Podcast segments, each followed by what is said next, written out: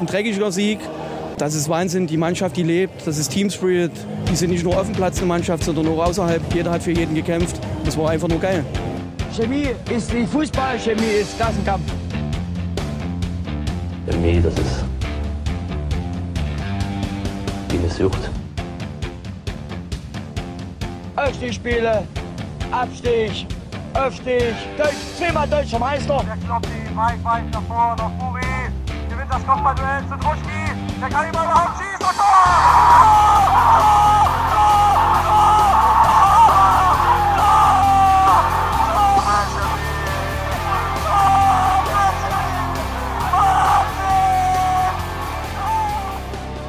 Und Neunzig Minuten ist nichts passiert im Jahn Sportpark und trotzdem gewinnt die BSG mit 2 zu 0 gegen Viktoria Berlin.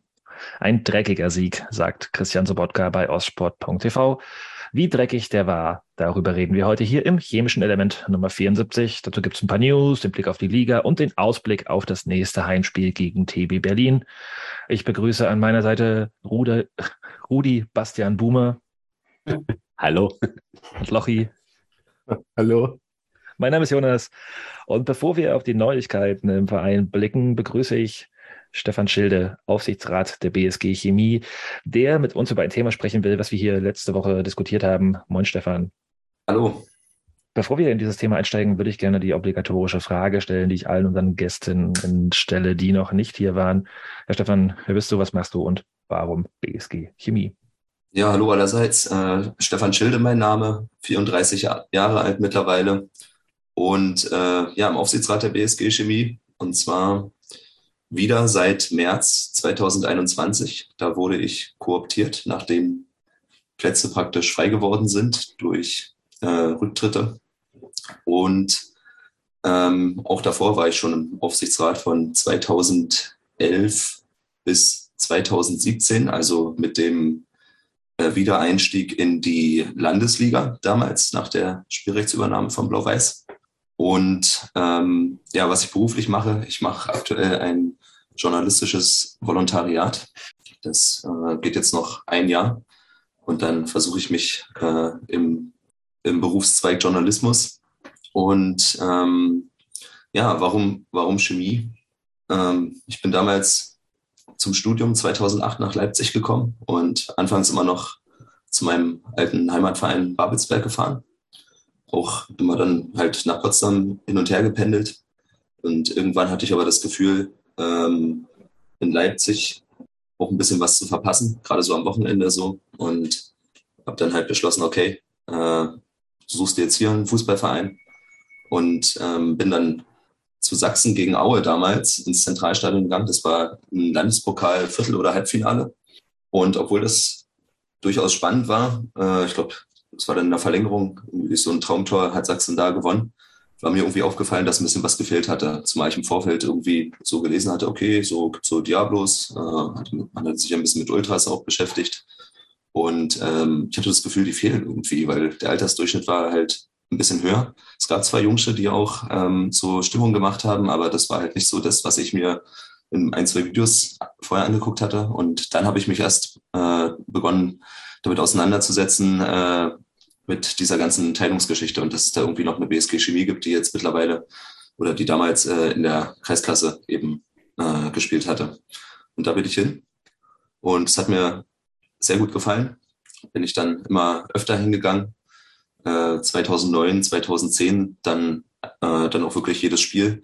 Hatte mich im, in der damaligen IG, also Interessengemeinschaft für einen gemeinsamen äh, ich glaube, deutscher Verein namens Chemie Leipzig, so war der volle Name. IG Chemie war es dann so ein bisschen kürzer. Und äh, das ist da, daraus ist ja später der Deutscher Freundeskreis geworden.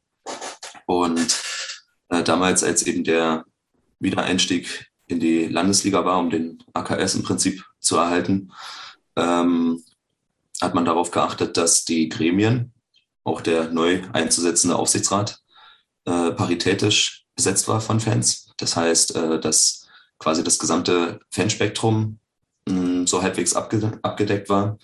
Und äh, ich sage jetzt mal, der Kandidat, der vielleicht eigentlich in Frage gekommen wäre, auch, ist der, der Tommy, der jetzt bei uns im Thomas Schirm, der auch im Nachwuchs bei uns Trainer ist, der hatte aus verschiedenen Gründen eben gesagt, nee, das ähm, würde ich jetzt nicht machen. Und da ist dann, äh, haben wir uns eben beraten und da ist dann die Wahl sozusagen auf mich gefallen und ich habe mich dann eben auch zur Wahl gestellt. Ja, und ja, warum äh, Chemie?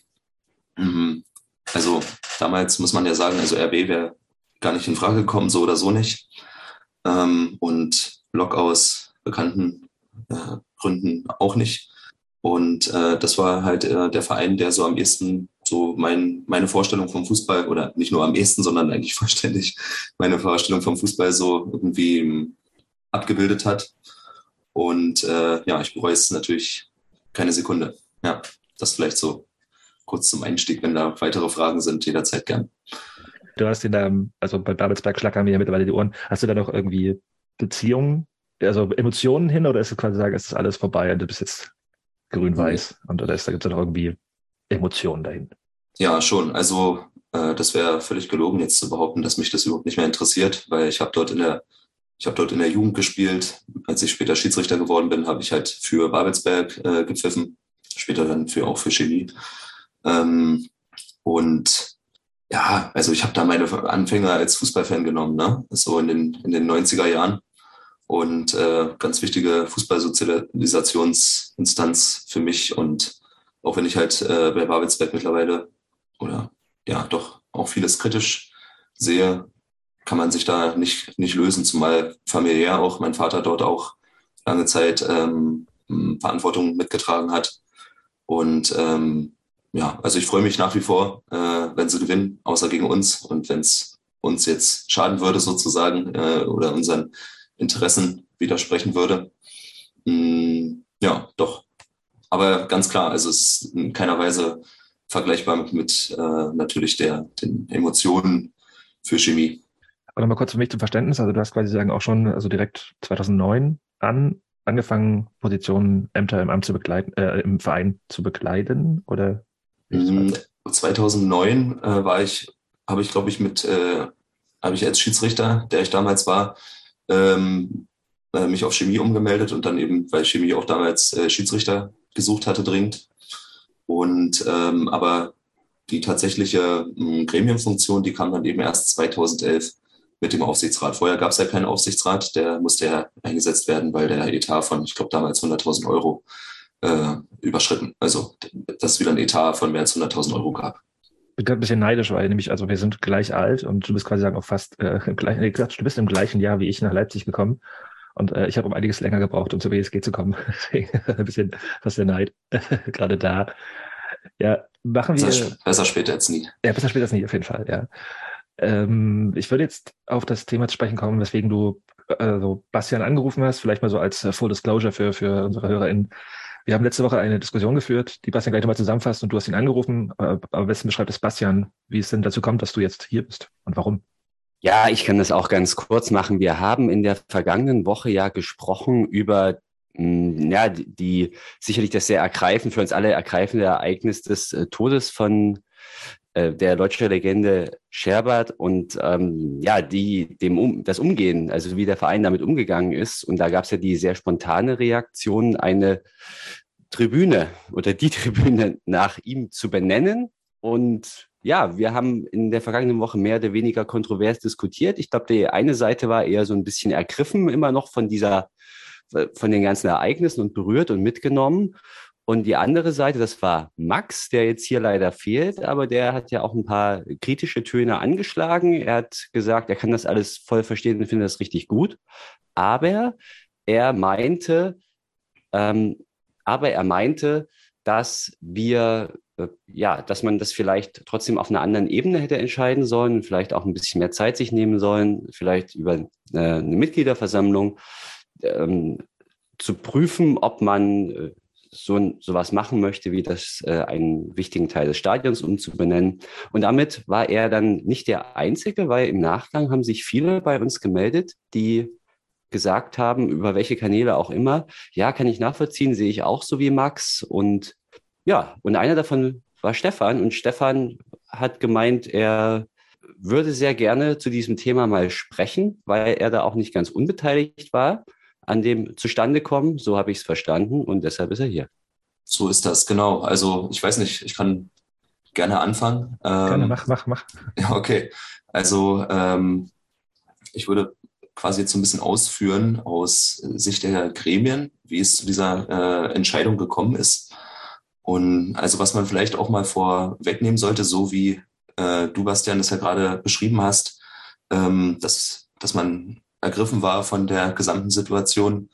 Ähm, so ging uns das natürlich auch, weil alle, die wir in den Gremien drin sitzen, wir sind halt Fans von der BSG Chemie. Wir sind eben jetzt nicht, auch wenn, also ich bin irgendwo schon extern, aber wir sind nicht so extern, dass wir jetzt ähm, beruflich jetzt hier irgendwie irgendwelche Posten bekleiden würden und ähm, äh, sagen wir mal verpflichtet worden wären, hier auf, äh, Aufgaben zu, zu bekleiden, äh, sondern ähm, wir sind da quasi hm, auch nicht 100 Prozent äh, distanziert so und lassen uns da auch gerne mal hier und da, ob das jetzt beim Spiel ist, wenn wir das verfolgen oder so, lassen uns da genauso von Emotionen übermannen, äh, wie, äh, wir, wie ihr das äh, vielleicht auch tut. Und ähm, dementsprechend haben, hat sich das relativ schnell überschlagen, auch nachdem uns die Nachricht erreicht hatte.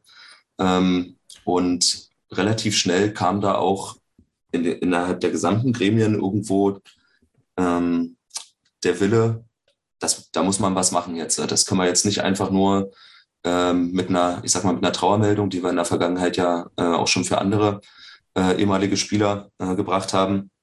Dabei, dabei kann man es nicht bewenden lassen, weil Schere eben ganz besonders äh, für uns ist, auch, auch innerhalb der Meistermannschaft, weil er sich nämlich als allererster ähm, nach der Rückkehr in den AKS ganz klar für unseren zu unserem äh, Verein bekannt hat und gesagt hat, das ist, das ist für mich äh, die BSG Chemie. Da können alle anderen sonst was sagen, von wegen, das ist nur, äh, wie soll man sagen, so ein, so ein Abklatsch oder irgendwie so ein so Imposter-mäßig. Also man, man gibt vor, die BSG Chemie zu sein. Ähm, das hat er eben nicht gemacht und auch äh, gegen Widerstände. Und deswegen ist das für mich, für uns eben eine ganz besondere Person. Und deswegen haben wir gesagt, okay, da wollen wir was machen.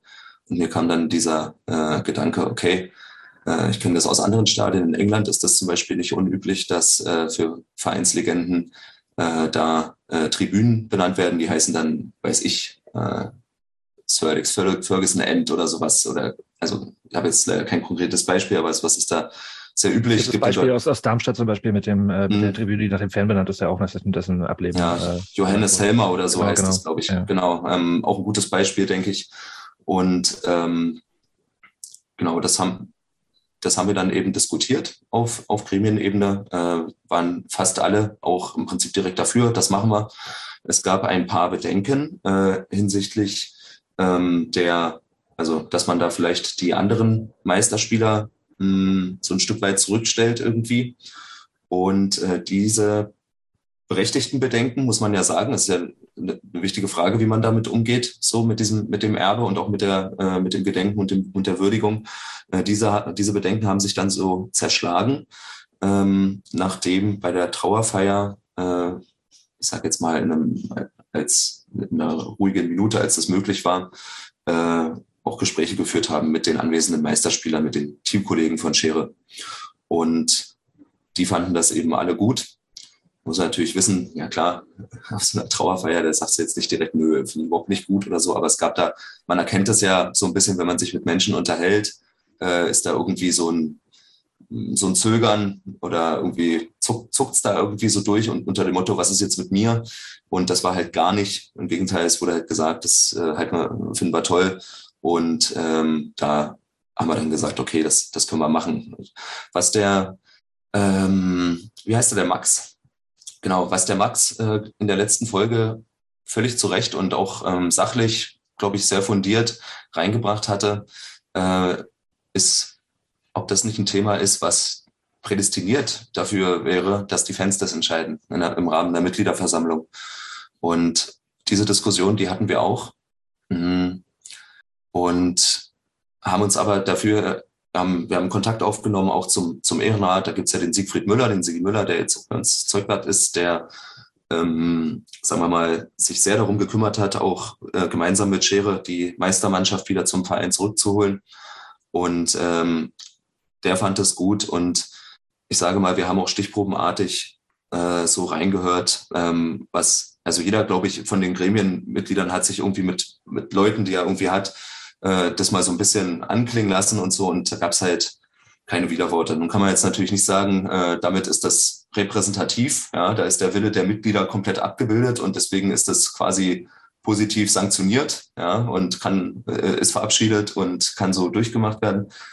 Aber ähm, wir wollten das halt machen, auch aus, aus einem gewissen Zeitaspekt, dass wir gleich ein Zeichen setzen wollten, äh, nicht eben bis zur mit, nächsten Mitgliederversammlung äh, warten. Und ähm, ja, das, das war halt so die, das war halt so der, wie sich das so ergeben hat. Ähm, auch, auch ein, ein Punkt, der angebracht worden ist äh, vom Max, war, dass es keine Mitteilung im, Nach im Nachgang des Spiels gegeben hat, äh, wo das ja über das Stadionmikro vom Dirk Skorupa, vom Vorstandssprecher, verkündet worden ist. Ich darf erstmal ausrichten, dass er sich vielmals entschuldigt für die Versprecher, die mit drin waren. Das war eben der Aufregung geschuldet. Das ist mal genau bei dem Thema Emotionen sozusagen. Ja, also ähm, genau. Äh, ehrlich gesagt hätte ich mir auch gewünscht, dass wir als Verein ähm, da frühzeitig das auch öffentlich nochmal bekannt geben. Aber es gab den Willen äh, vom Vorstand, zeitnah äh, eine, hm, ja, Arbeitsgruppe, das ist immer so ein schwieriges Wort, klingt so nach Arbeitskreis, ne? aber in dem Fall ist es zum Glück nicht ganz so, äh, zu bilden, wo genau erstens besprochen wird, was konkret jetzt gemacht wird, um dieses, ähm, sagen wir mal, dieses Gedenken und auch diese Umbenennung der Tribüne ähm, auch mit Leben zu erfüllen.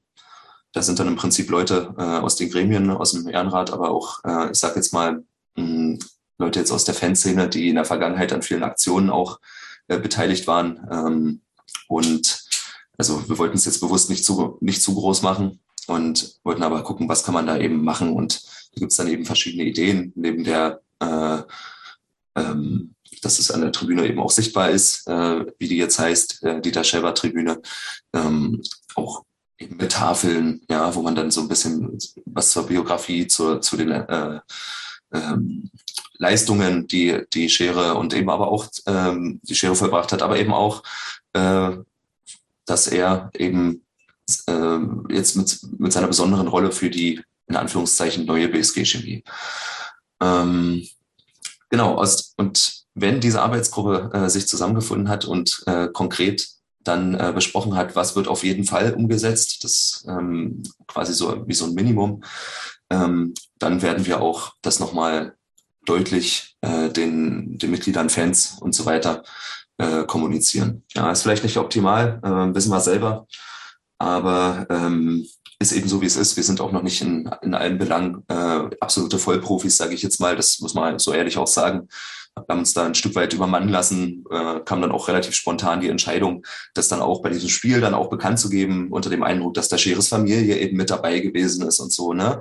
Da wollte man dann eben gleich dieses, dieses Zeichen setzen. Und wir haben das aber wirklich, ähm, das ist, glaube ich, in der Sendung letztes Mal auch so gemacht äh, oder auch so gesagt worden oder von euch vermutet worden, dass das gewiss äh, oder bestimmt aus besten äh, Wissen und Gewissen quasi so entschieden wurde. Und so ist es auch. Ja. Wir waren wirklich voll überzeugt davon, dass ähm, natürlich eine Diskussion sein muss. Was macht, was ist mit den anderen Meisterspielern? Ja, dass man, dass die nicht hinten runterfallen, aber dass die äh, Benennung, die Umbenennung äh, an sich, dass die sehr wahrscheinlich keiner in Frage äh, stellen wird, sondern die, ich sage jetzt mal, kritischen Töne, und das meine ich jetzt überhaupt nicht äh, äh, abwertend oder genervt oder sowas, sondern die vollkommen berechtigten kritischen Töne, die ähm, sind ja vor allem auf das, sagen wir mal, suboptimale Wie äh, so ein bisschen, zielen die ein bisschen ab und das, also da, ähm, da stehen wir auch zu, sage ich jetzt mal, dass das äh, und haben da auch kein Problem damit.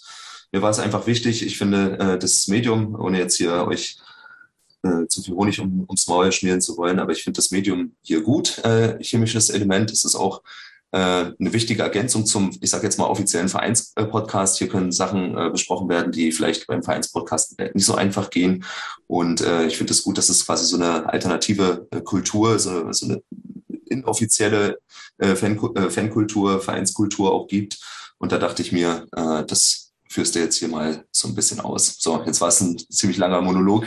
Jetzt äh, genau könnt ihr vielleicht ein paar, ich habe noch was, was ich, was ich noch dazu anmerken möchte, aber vielleicht wollt ihr erst mal ein paar Fragen stellen noch dazu. Ja, du hast es, du hast es sehr, sehr strategisch schlau gemacht, jetzt am Ende noch ein bisschen Honig fürs Maul zu schmieren, aber ich würde trotzdem was nachfragen wollen. Aber so Denn, einfach geht das nicht. so genau. nee, nee. Wir sind ganz sind wir viel, kritisch alle. Dafür sind wir viel zu alternativ. äh, denn, also eine Frage so am Rande, also die, die Arbeitsgruppe existiert jetzt schon und braucht ihr dann noch Support bei? Das kannst du gleich beantworten. Und vor allem ist es nicht auch, ähm, also wird die dann vielleicht auch durch die Mitgliedschaft legitimiert? Ist das eure Idee? Weil das hat Max ja gemeint, es wäre halt so eine, es, es wäre eine verpasste Chance gewesen, halt das quasi sagen, auf dem Rücken der gesamten Mitgliedschaft durchzuführen, dieses halt quasi sagen, also legitimiert durch die Anhänger des Vereins, durch die Mitglieder des Vereins auszuführen und vielleicht zu sagen, okay, gut, wir, wir wollen das machen, wir gründen einen Arbeitskreis, keinen Arbeitskreis, eine Arbeitsgruppe, Entschuldigung, äh, und dann zu sagen, okay, wie wir das dann genau machen, ob was da draufsteht, wie das aussieht und so weiter und so fort, das legitimieren zu lassen durch die Mitgliedschaft bei der nächsten MV? Ist das eine Idee? Das, also ähm, durch die nächste MV weiß ich nicht so ganz, was ähm, also was auf jeden Fall denkbar ist, ähm, dass man auch nochmal quasi interessierten Fans und Mitgliedern die Möglichkeit gibt, ihre eigenen Anregungen mit, mit äh, hineinzubringen. Das ist ja im heutigen Zeitalter kein Problem, äh, dass man mal eine Mail schreibt, beispielsweise, was man, was man so vielleicht für eine Idee hat, auf die wir, ähm, sag mal, von alleine nicht kommen würden. Ähm, aber mit, sage ich jetzt mal, auch einer, also das Ganze soll ja dann auch irgendwo offiziell feierlich eingeweiht werden, ja, also feierlich in Anführungszeichen. Ähm, da, ich glaube nicht, dass wir vorhaben, damit bis zur nächsten Mitgliederversammlung äh, zu warten. Hm, ich glaube, das wird schon äh, früher passieren.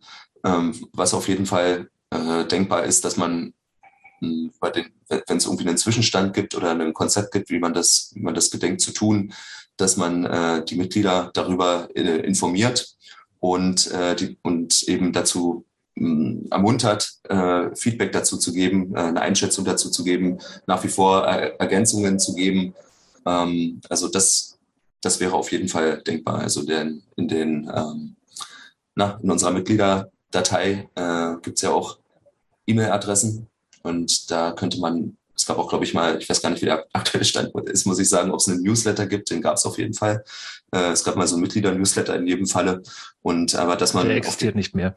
Ah, das, okay, das ist dann bedauerlich, aber äh, ist dann eben so, das wäre dann vielleicht Zeit für ein Revival, ähm, zumindest mal in der Leitvariante eben zu diesem Thema.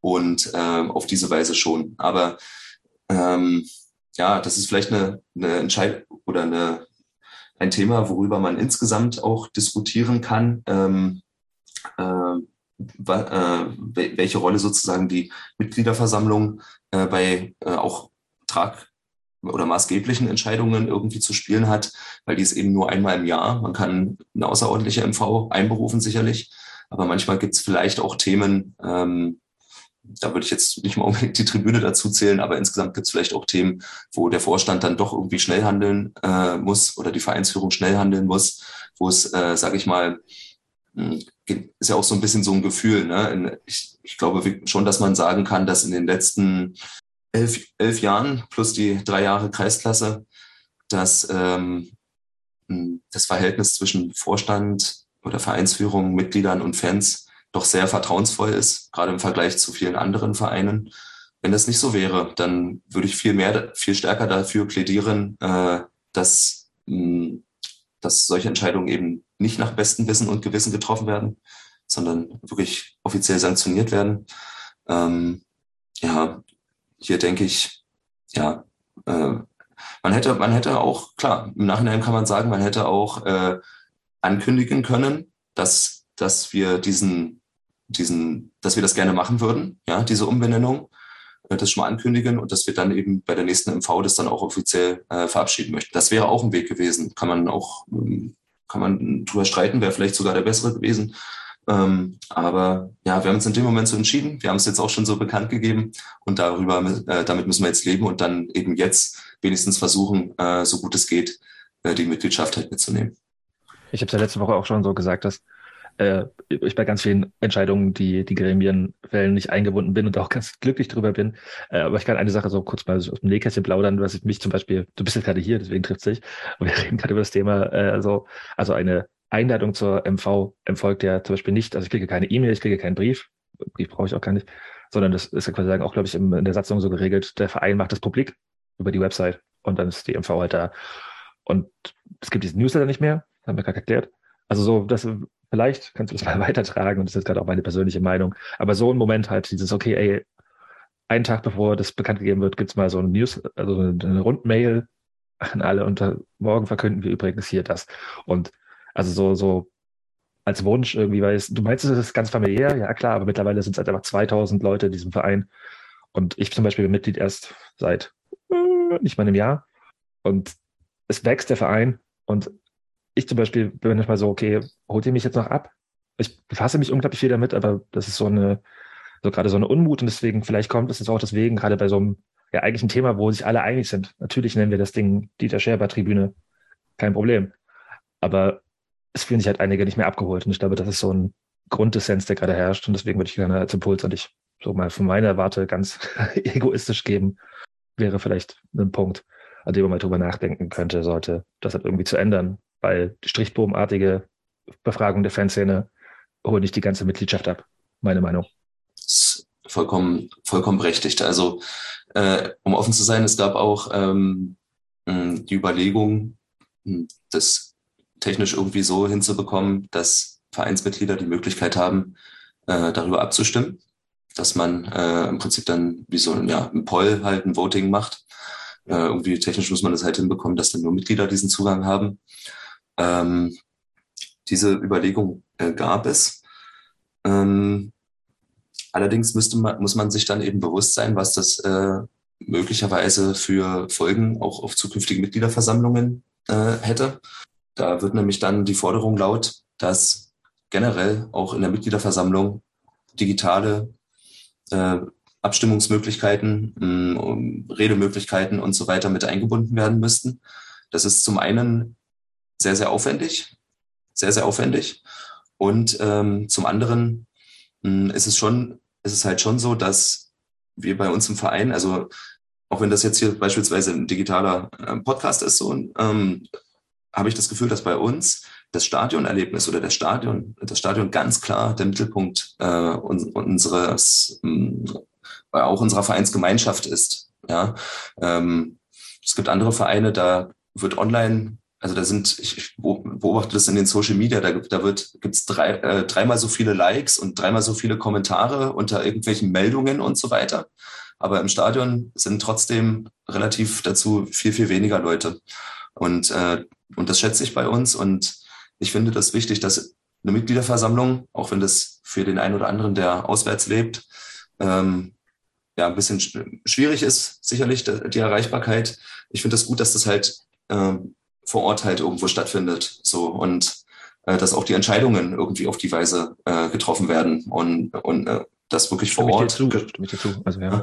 Und äh, das war so ein bisschen das, was ich, wo, was ich zumindest ähm, für Bedenken hatte, wenn man da jetzt anfängt, äh, so, eine, so eine Abstimmung vorzunehmen, was man ja machen kann, dann muss man eben sich die Frage äh, stellen lassen, äh, ob das nicht bei der Mitgliederversammlung auch so gemacht werden äh, müsste. Und das ist schon für unseren Verein schon eine gewisse, also von diesem, ähm, ich sag jetzt mal, von diesem sozialen Aspekt, von diesem äh, Gesellschaftsaspekt, den ich jetzt gerade versucht habe auszuführen, ist es äh, technisch natürlich auch äh, schon schon eine enorme Herausforderung, das so hinzubekommen.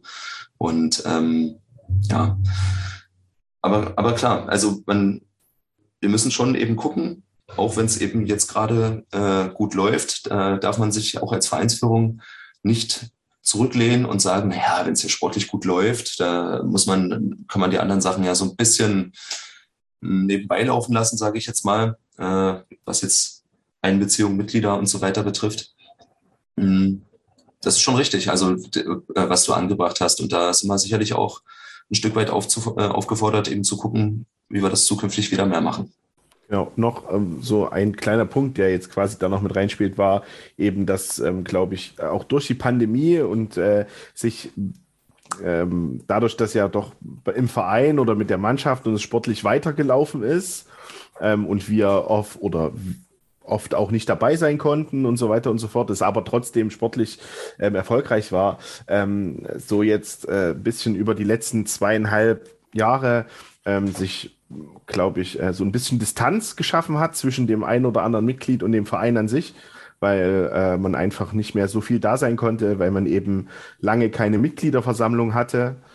Ähm, und äh, das, glaube ich, einfach viele jetzt gedacht haben, okay, das ist so eine große Sache, die geht uns alle an oder die, die, die äh, betrifft uns natürlich auch alle emotional als Chemiefans, äh, weil es eben so eine besondere Persönlichkeit war, ähm, dass die Leute sich da halt einfach äh, ja wieder quasi übergangen ist völlig falsch, weil es hätte äh, natürlich jeder oder sage ich mal, fast jeder ähm, ähm, das abgesegnet, dass es eben so ein, äh, wie Jonas auch schon gesagt hat, quasi ein leichter Einstieg gewesen wäre wieder ins Vereinsleben, sage ich mal, was ja doch sehr gelitten hat einfach äh, in der letzten Zeit. Und ähm, dann ist eben auch dieser Aspekt mit dem ähm, Mitgliedsnewsletter, den es nicht mehr gibt. Also ähm, bei uns war auch schon oft so die, die Diskussion, naja, was bringt's mir denn eigentlich zur Zeit bei der BSG Mitglied zu sein? So ein bisschen, ne? Außer dass ich den Verein jetzt unterstütze. Ähm, aber eben, dass so ja, Extras für Mitglieder sozusagen ein bisschen abgeschafft wurden und ähm, man wenig Mitspracherecht hatte, weil es auch einfach schwierig war, ähm, war das, glaube ich, einfach so ein, so, ein, so, ein, so ein Punkt, der jetzt bei vielen einfach mal ähm, hochgekommen ist. Äh, unabhängig davon, dass die Entscheidung natürlich völlig in Ordnung ist. Und ich kann die tatsächlich äh, auch sehr gut mit dem zeitlichen Aspekt nachvollziehen. Es hat sich jetzt nun mal so ergeben, dass die Mitgliederversammlungen gerade vorbei waren, mehr oder minder und ähm, ja, dann eben für dieses Jahr jetzt keine mehr ansteht. Und äh, wenn man das jetzt irgendwie dann quasi in irgendwie einem Jahr später gemacht hätte, äh, wäre natürlich der emotionale Bezug auch in dem Fall dann nicht mehr so da gewesen, dass ich das äh, auf jeden Fall nachvollziehen kann, äh, dass jetzt äh, die ganze Sache mit dem Gedenken äh, für Schere ähm, jetzt auch mal ohne die Mitglieder entschieden wird. Das ist völlig okay. Trotzdem ähm, ist es so, dass, glaube ich, irgendwie ein bisschen ähm, das Mitglied wieder ein bisschen mehr sich einbezogen gefühlt haben will, wie Jonas sagt, abgeholt werden will. Und äh, ja, das sehe ich eben auch so. Ja, also das, das, kann, das kann ich äh, wirklich gut, kann ich wirklich gut verstehen. Ähm, also das soll jetzt keine Entschuldigung sein, aber ähm, es ist ja auch jetzt im, in, der, in der Geschäftsstelle ähm, gibt es mittlerweile, also wir haben ja einen Geschäftsführer äh, jetzt, den Steve Bartelt, äh, der, sein, der seinen Job sehr gut macht. Und es ist aber jetzt eben gerade vieles dabei, ähm, sich noch so ein bisschen einzugrooven oder so, ähm, ähm, zu gucken, äh, also Kompetenzen werden äh, quasi äh, verteilt, ist vielleicht das, ist, ist vielleicht das falsche Wort. Ähm, also es, wir sind gerade abgesteckt, meinst du vielleicht? Ja, abgesteckt irgendwie. Ähm, also, also wir sind da quasi dabei, also wir, also wir sind ganz klar, sind wir jetzt äh, strukturell verstärkt, das muss man, muss man sagen. Aber ähm, ja, gerade mit Thema Flutlicht, dann ähm, ja, Kunstrasen ist, ähm, ist ja auch ein zweiter Kunstrasenplatz wird ja angestrebt. Ich glaube, das ist auch kein Geheimnis. Ähm, und ja, das sind einfach so Sachen, äh, da sind dann viele Ressourcen auch irgendwo eingebunden gewesen. Und ähm, ja, aber wie gesagt, soll gar keine ähm, Entschuldigung sein, das müssen wir zukünftig äh, wieder mehr machen. Ich hoffe, dass der chemische Weihnachtsmarkt dann zumindest wieder so ein Moment ist, wo die Mitglieder untereinander äh, wieder äh, so richtig, also auch die Fans allgemein äh, so zusammenkommen können. Ähm, hoffen wir, dass das äh, Corona uns da keinen äh, Strich durch die Rechnung macht und wir müssen einfach als Vereinsführung eben gucken, wie wir das äh, mehr hinbekommen. Ich habe auf jeden Fall mir schon zumindest mal gedanklich notiert, dass wir äh, jetzt mh, wenn da jetzt, wenn es jetzt konkreter wird, äh, wie die Schere Tribüne, äh, die Umbenennung, äh, wie das dann, wenn es dann gemacht wird, dass wir da äh, den Mitgliedern nochmal die Möglichkeit geben, ihre Ideen mit einzubringen. Ähm, dass wir das, dass wir das machen, dann ist das zumindest ein, ein kleiner Startschuss nochmal, da äh, quasi das Mitgliederleben auch so ein bisschen wieder äh, aufzufrischen. Ich finde das Thema, über das mhm. wir jetzt gerade reden, sorry, ein, ein Gedanke, den ich noch äußern wollte. Also das Thema, über das wir gerade reden, ist eigentlich ein ganz schönes Symptom für vielleicht auch so eine allgemeine, ja, oder beschreibt ganz schön, wie, wie der Verein allgemein so tickt, ja, weil im Prinzip, und das ist jetzt kein, jetzt nicht als Anwurf zu verstehen, wird der Verein da regelmäßig Opfer seiner eigenen Unprofessionalität weil ähm, anderswo würde man sowas wahrscheinlich generalstabsmäßig durchplanen, äh, top-down und dann eben auch gleich ein Kommunikationskonzept damit entwickeln und ähm, das natürlich auch im Stadion anders verkaufen und überhaupt allgemein anders verkaufen äh, mit, mit, mit Pauken und Trompeten und so weiter und so fort und mit der, mit, mit, mit der ganzen Fanfare.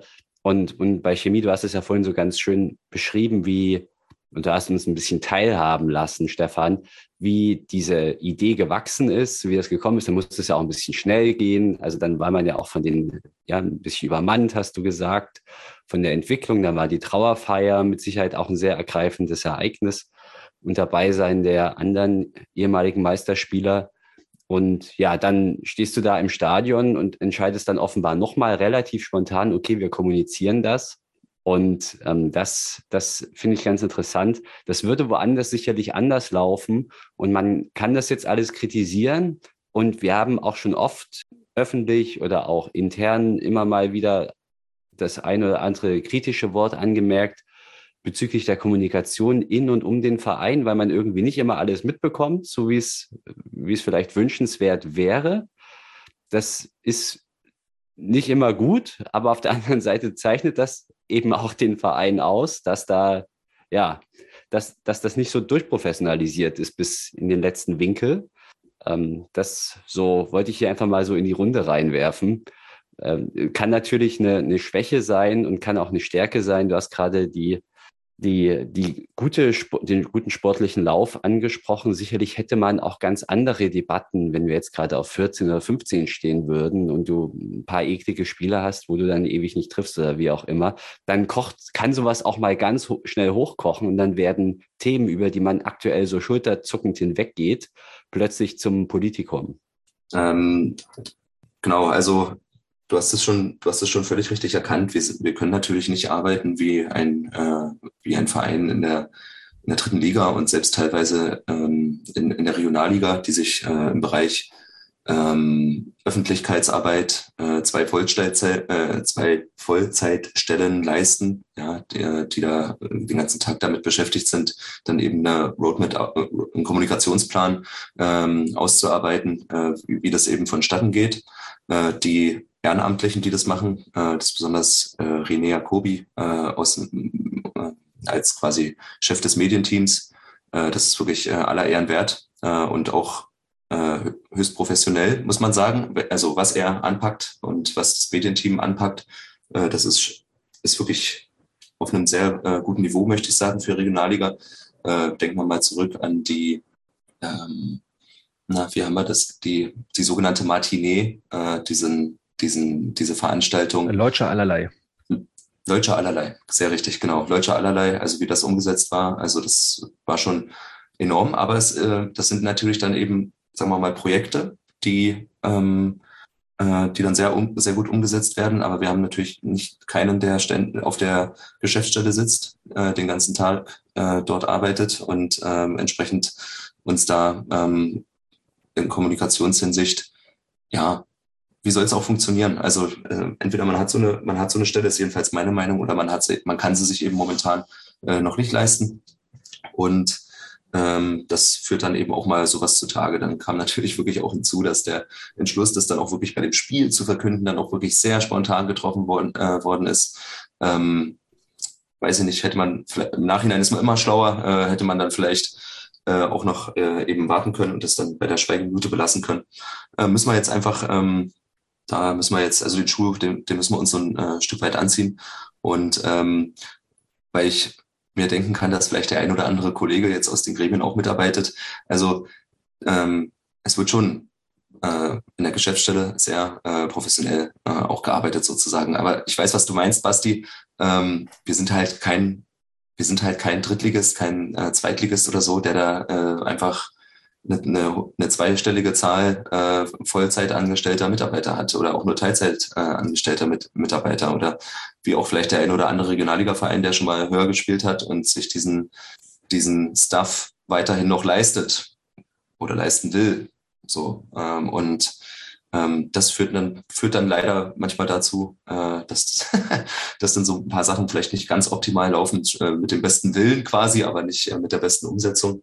Und ähm, aber dafür, genau dafür, um sowas vielleicht zu erklären, äh, dachte ich mir, ähm, bin ich heute mal mit dabei, um da so ein bisschen mh, hm, ja, so einen kleinen Rahmen drum zu spannen, irgendwie, wie so eine Sache zustande kommt. Ja, genau, bei einem Dritt- oder Zweitligisten würde ein Aufsichtsrat wahrscheinlich nicht in so einem alternativen Podcast äh, mit, mit dabei sitzen. Du hast vorhin gesagt, dass du noch irgendwas anbringen willst. Hast du das schon getan, bevor wir jetzt das Thema zumachen?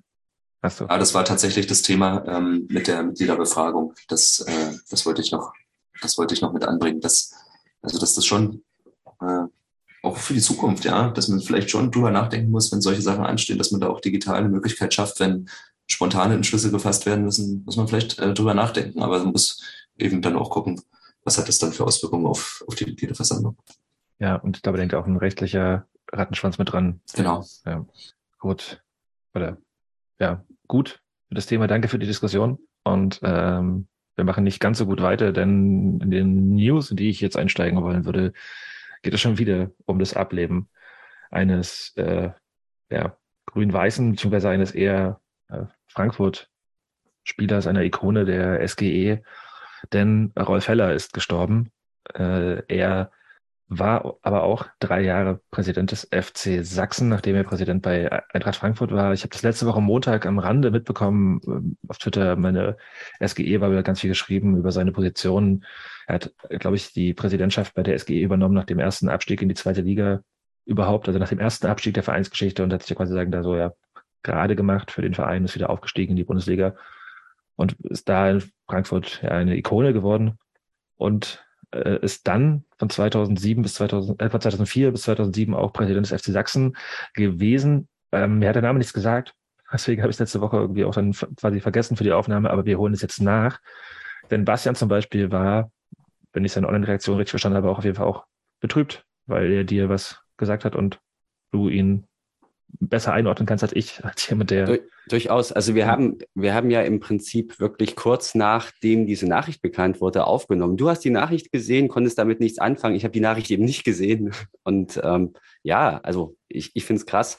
Rolf Heller ist so, muss ich ganz ehrlich sagen, auch ein bisschen aus meinem aus meinem Bewusstsein in den vergangenen Jahren natürlich auch rausgewachsen, aber man verbindet gerade als, auch als ehemaliger Fan des FC Sachsen mit ihm schon auch eine gewisse Zeit. Du hast es ja gerade gesagt, Jonas, 2004 bis 2007 war er Präsident des FC Sachsen. Es war eine unglaublich schwierige Zeit insgesamt und er hat ja da auch ein, ja, mit dem, in dem Amt dann am Ende ein unangenehmes Ende gehabt. Nicht? Er wurde ja mehr oder weniger dann rausgedrängt aus dem Amt. Damals ging es vor allem um Geld, darum, dass man immer wieder aufsteigen muss und das nie geklappt hat.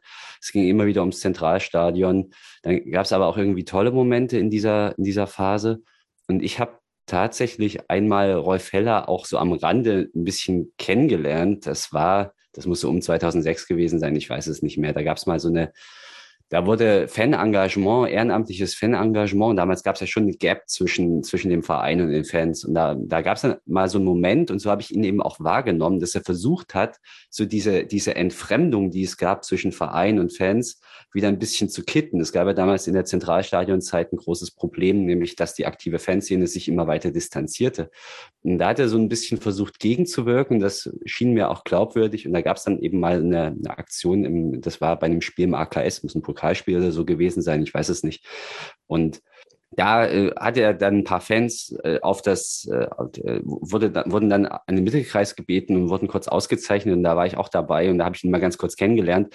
Und ich fand, er hat dem, dem FC Sachsen damals so eine gewisse, auf seine Art und Weise, eine gewisse Weltläufigkeit verliehen, weil er eben nicht so dieser, dieser, äh, er war nicht dieser Sonnenkönig, den man entweder hatte, als damaliger äh, Präsidenten und auch nicht so dieser typische Ossi, die man damals oft hatte, sondern der kam klar von außerhalb, hatte eine klare Mission, aber hatte auch viel Erfahrung. Ich, äh, äh, ja, ich konnte mit ihm, äh, ich, ich fand es gut und ich fand auch sein Ende wieder nicht gut, ähm, sein Ende beim FC Sachsen damals. Und darin, das, das lässt man sich dann alles nochmal durch den Kopf durchgehen, auch wenn das 15 Jahre her ist. Deshalb, ja, klar, natürlich verbindet man mit dem Namen immer noch was. Wie geht's denn euch? Lochi, du hast das ja auch. Ja, genau. Also ähm, ich mir ging das ähnlich. Ähm, natürlich die letzten Jahre nicht über den Namen nachgedacht. Als ich den Namen gelesen habe, die, die Info erstmal, ähm, habe ich auch gedacht, okay, ja, also hat der Name mal kurz aufgeblitzt, hat irgendwas in mir gekitzelt. Und ähm, dann habe ich auch kurz nachgeschaut und gedacht, ja, okay, äh, ähm, er war halt beim FC Sachsen und dann, wenn man so über die, ein paar Tage irgendwie nochmal drüber nachgrübelt oder so äh, an die Zeit zurückdenkt, ähm, dann ist er für mich in diesen noch sehr, sehr wilden Zeiten irgendwie so als so eine leichte Konstante über die Zeit, wo er da war, eben in Erinnerung geblieben. Also, was du jetzt auch schon gesagt hast, er war eben eher nicht so der Ausdruck sondern wilden Zeit, sondern doch schon eher jemand, der zumindest äh, in, in, in seinem Tun stabil war und äh, eben auch äh, nicht in, in, nicht so nicht so in den Extremen war, wie das oft sonst äh, in der Zeit im, im Verein war, wo es entweder um ganz viel Geld ging oder ähm, darum, ja, ein Sonnenkönig zu sein oder Schnell den großen deutschen Ostfußball oder genau, ähm, sondern ja, ist äh, in diesen in diesen wilden Jahren äh, und dann auch natürlich dem Anfang vom Ende des FC Sachsens noch eine kleine äh, oder eine etwas äh, ja, größere Konstante gewesen, so in der Erinnerung zumindest. Ja, was ich jetzt so spannend finde, also, also ne, ich war nicht dabei, 2004 bis 2007 beim FC Sachsen und aber auch, bei der Eintracht Frankfurt in den 90ern noch weniger. Aber es ist halt so krass, also äh, in Frankfurt zu einer Zeit die Präsidentschaft übernommen, als sie gerade abgestiegen waren, als der richtig scheiße ging. Und 2004 bis 2007 ist auch bei FC Sachsen, glaube ich, so die beschissenste Zeit, in der du Präsident sein konntest. Äh, abgesehen vielleicht von 2010. also das, äh, ja, fand ich auf jeden Fall eine spannende Sache und auch quasi sagen, so das Eintracht Chemie, hm, fand ich so in der Retrospektive interessant. Deswegen sind eure Ausführungen auch gerade sehr interessant gewesen. Ähm, Rolf Heller, mach's gut. Unser Mitgefüge seiner Familie und allen Angehörigen. Und damit sind wir jetzt hoffentlich durch, heute mit ja, Gedenken und gestorbenen Grün-Weißen. Sind wir auch. Wir werden heute nicht mehr über Tote reden. Hoffe ich jetzt mal, außer stirbt noch jemand, während wir aufnehmen. ich mal hier mit Schwarz. Ich mache was Positives. ich mache was Positives, denn äh, es gab ähm, vor Freitag war es, glaube ich, einen Preis. Und zwar gab es den für das Projekt Kick It Like, was inzwischen im Schatten des 5X heißt ja, habe das schon öfter immer hier, wir haben es bequatscht im Podcast schon relativ früh, als es losging. Ich bin auch Teil des Projekts. Und ähm, in der letzten Woche wurde das Projekt vorgestellt ähm, im Rahmen, also einer der, muss ich gerade mein Telefon streicheln, das ist mir sagt, also einer der äh, Träger, die das Projekt mitgefördert haben, ähm, stellt alle Projekte, die in dem Jahr finanziert wurden, im Sächsischen Landtag vor und dann unter anderem auch das Projekt Kick It Like, äh, und die, da gab es halt einen Preis. Der ist nicht dotiert gewesen, aber er ist ja quasi ideell und den hat das Projekt gewonnen. Ähm, von, genau, der heißt Spurensuche-Preis. Jugendgeschichtspreis Spurensuche 2022 ist gegangen, das Projekt Kick It Like. Wie gesagt, mittlerweile ist es im Schatten des 5X äh, über die Geschichte der Frauen bei der BSG Chemie. Ähm, hat mich total gefreut, als jemand, der da mitgewirkt hat. Und das ist auch, glaube ich, eine Sache, die ja, für den Verein sich gut zu Gesicht steht. Und ich glaube, ich gerade um Kopf und Kragen. Was hat dich denn mehr gefreut, der Preis oder dass du als Jugendlicher bezeichnet wurdest? Nein. ja, ich bin nicht mehr jugendlich, äh, das kann ich glaube ich sagen, aber im Endeffekt ist das Projekt ja von vielen, vielen äh, Fans getragen worden, bei denen auch einige jung sind. Und im Endeffekt ist es halt einfach, ja. Nein, ich, war, ich war überrascht, ich war überrascht, Jonas, ja. weil du, du hattest das ja gar nicht so groß beworben, sondern plötzlich war dann die Veranstaltung da und du schicktest Fotos äh, aus dem, aus dem Landtag und ich so, aha, okay, interessant. Ähm, insofern, das ist durchaus ein Thema, was Aufmerksamkeit verdient und es wird ja auch im Verein anerkannt, das sieht man ja auch und mhm. finde ich wichtig. Ja. Ich glaube, ähm, äh, das wird auch, auch von Vereinsseite offiziell äh, auch nochmal entsprechend äh, bekannt gegeben. Ja, und ähm, ich habe es gerade gecheckt, noch ist es nicht, aber es ging heute irgendwie durch die Medienteam, durch die Medienteam-Gruppe und ähm, also ohne dass man da jetzt als Verein sagt, wir, schrei wir, schreiben uns jetzt hier was auf die Fahne, was im Prinzip vor allem äh, Fans ehrenamtlich äh, geleistet haben, kann, kann, ich da trotzdem, denke ich jetzt hier, wenn ich schon mal als äh, Vereinsvertreter äh, hier bin, da auch ein recht herzliches Dankeschön sagen, dass das, weil das war ja ein Startschuss für vieles, unter anderem äh, dafür auch, dass wir jetzt wieder eine Frauenmannschaft haben, ein Frauenteam, wie es offiziell heißt. Und ähm, genau, da großes Dankeschön, vielleicht einfach äh, stellvertretend an dich, aber auch wer noch so mithört, wer mit involviert war, ähm, für das Engagement, was eben auch zeigt, äh, dass Chemie dann eben doch noch äh, ein bisschen mehr ist als die äh, 90 Minuten dann am Wochenende. Ja, ich kann auch jetzt wieder mal sagen, also das Projekt läuft auch weiter. Also es wird demnächst eine Veranstaltung geben. Wenn das alles fix ist, wird es auf jeden Fall auch hier, werde ich darauf äh, teasern und hinweisen. Ähm, wird spannend, kann ich schon mal sagen. Äh, und ja, ich glaube, also das für uns als Projektgruppe spreche ich jetzt auch für mich, aber ich denke, da spreche ich auch für andere, äh, war diese Gründung des Frauenteams halt auf jeden Fall auch so ein, so die Kirsche auf dieser ganzen Torte. Ich meine, das ganze Projekt war sehr cool, ist cool, wird cool bleiben. Aber so, dass äh, wir jetzt mittlerweile Frauen äh, in Grün-Weiß wieder spielen sehen, ist total cool. Und dass wir vielleicht nochmal als, damit wir das erwähnt haben, am Wochenende gab es wieder ein 7 zu 0. Ähm, fünf Spiele, 15 Punkte, 40 zu drei Tore, wenn ich es richtig im Kopf habe. Unsere Frauen machen auch auf dem Platz einen geilen Job. Und ja, fühlt sich gerade ganz schön an, dafür auch noch gewürdigt zu werden, auch wenn es der sechste Landtag ist, auf den ich einen Scheiß gebe. Aber genau, aber ja, auf jeden Fall sehr, sehr schön, das am, dieses Bild zu sehen am Freitag von dieser äh, sehr, also die, die, die Trophäe sieht geiler aus als Sachsenpokal. das ist auch nicht so schwer. Gut. Machen wir daran einen Haken. Ich habe noch ein Thema für die Neuigkeit. Für die nee, nee, nee, nee, wir machen da noch keinen Haken dran. Wir, wir müssen natürlich unserer Chronistenpflicht nachgehen und äh, die Torschützinnen wieder nennen, mm, mm. was wir bisher immer gemacht haben. Deswegen äh, haben wir dreimal Jessica Kniza gehabt. Die ist mittlerweile auch fast so, fast so erfolgreich wie, ist wie, wie äh, Marlene. Marlies, ja. ja. genau. Äh, Marlene hat auch einmal, also Marlene Habrecht hat auch einmal getroffen. Es gab ein Eigentor. Und ähm, dann haben noch Fenja Schönball und Viktoria Oerfel getroffen. Äh, am Ende 7 zu 0. Es ging, glaube ich, ein bisschen schleppend los, stand zur Halbzeit 2-0, aber am Ende haben sie wieder. Hast du auch gerade noch offen, gegen das nächste Spiel geht und wann? Ja, sage ich dir sofort.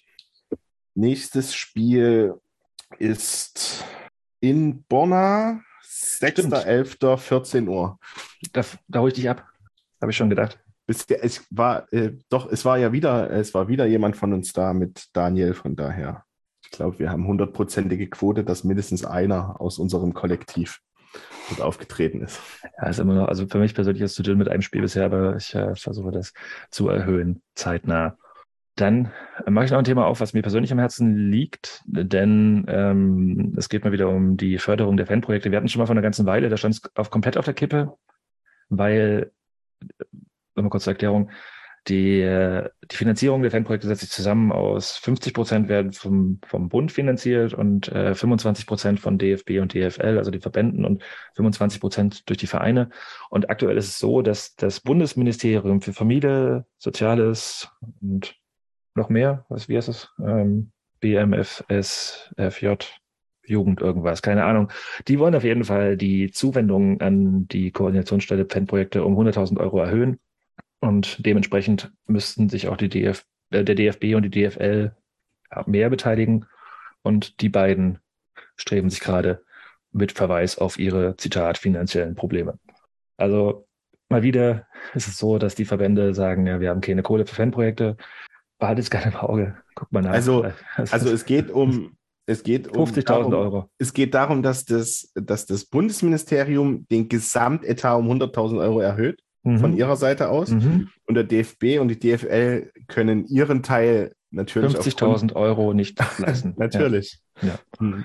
Also das schreibt zumindest der Kicker, wir verlinken das, lest gerne durch. Also es ist auf jeden Fall was, wo ich wieder denke, so, okay, gut, schmücken sich ah, mit den Fans. Kann sich ja äh, unser, unser allseits geliebter DFB-Vizepräsident, weil der ist ja äh, als DFB-Vizepräsident für die Amateure auch zuständig. Und äh, da geht es ja auch um den einen oder anderen Amateurverein wahrscheinlich. Mhm. Ähm, dem da ein bisschen äh, Geld zustehen würde, kann er sich ja mal einsetzen. Kleiner Nachtrag, aber bei der, bei der Finanzierung ist es so, Jonas, ich glaube, du hast dich versprochen, 50 Prozent kommen von DFB und DFL und jeweils 25 Prozent von Bund und den Ländern. Das ist die, die bestehende äh, Fanprojektfinanzierung. Und ähm, den, den genauen Sachverhalt, diesen, diesen Beef kenne ich jetzt gerade nicht, ähm, aber die strukturelle Förderung kommt zur Hälfte von DFB und DFL und Ah, okay, das stimmt. Die- DFB und DFL, also gut, dann ist es so, dass also nichts von Verbände, Mhm. also du hast also Verbände DFB genannt, und. DFL müssten jeweils 50.000 so Mhm. okay, ja gut.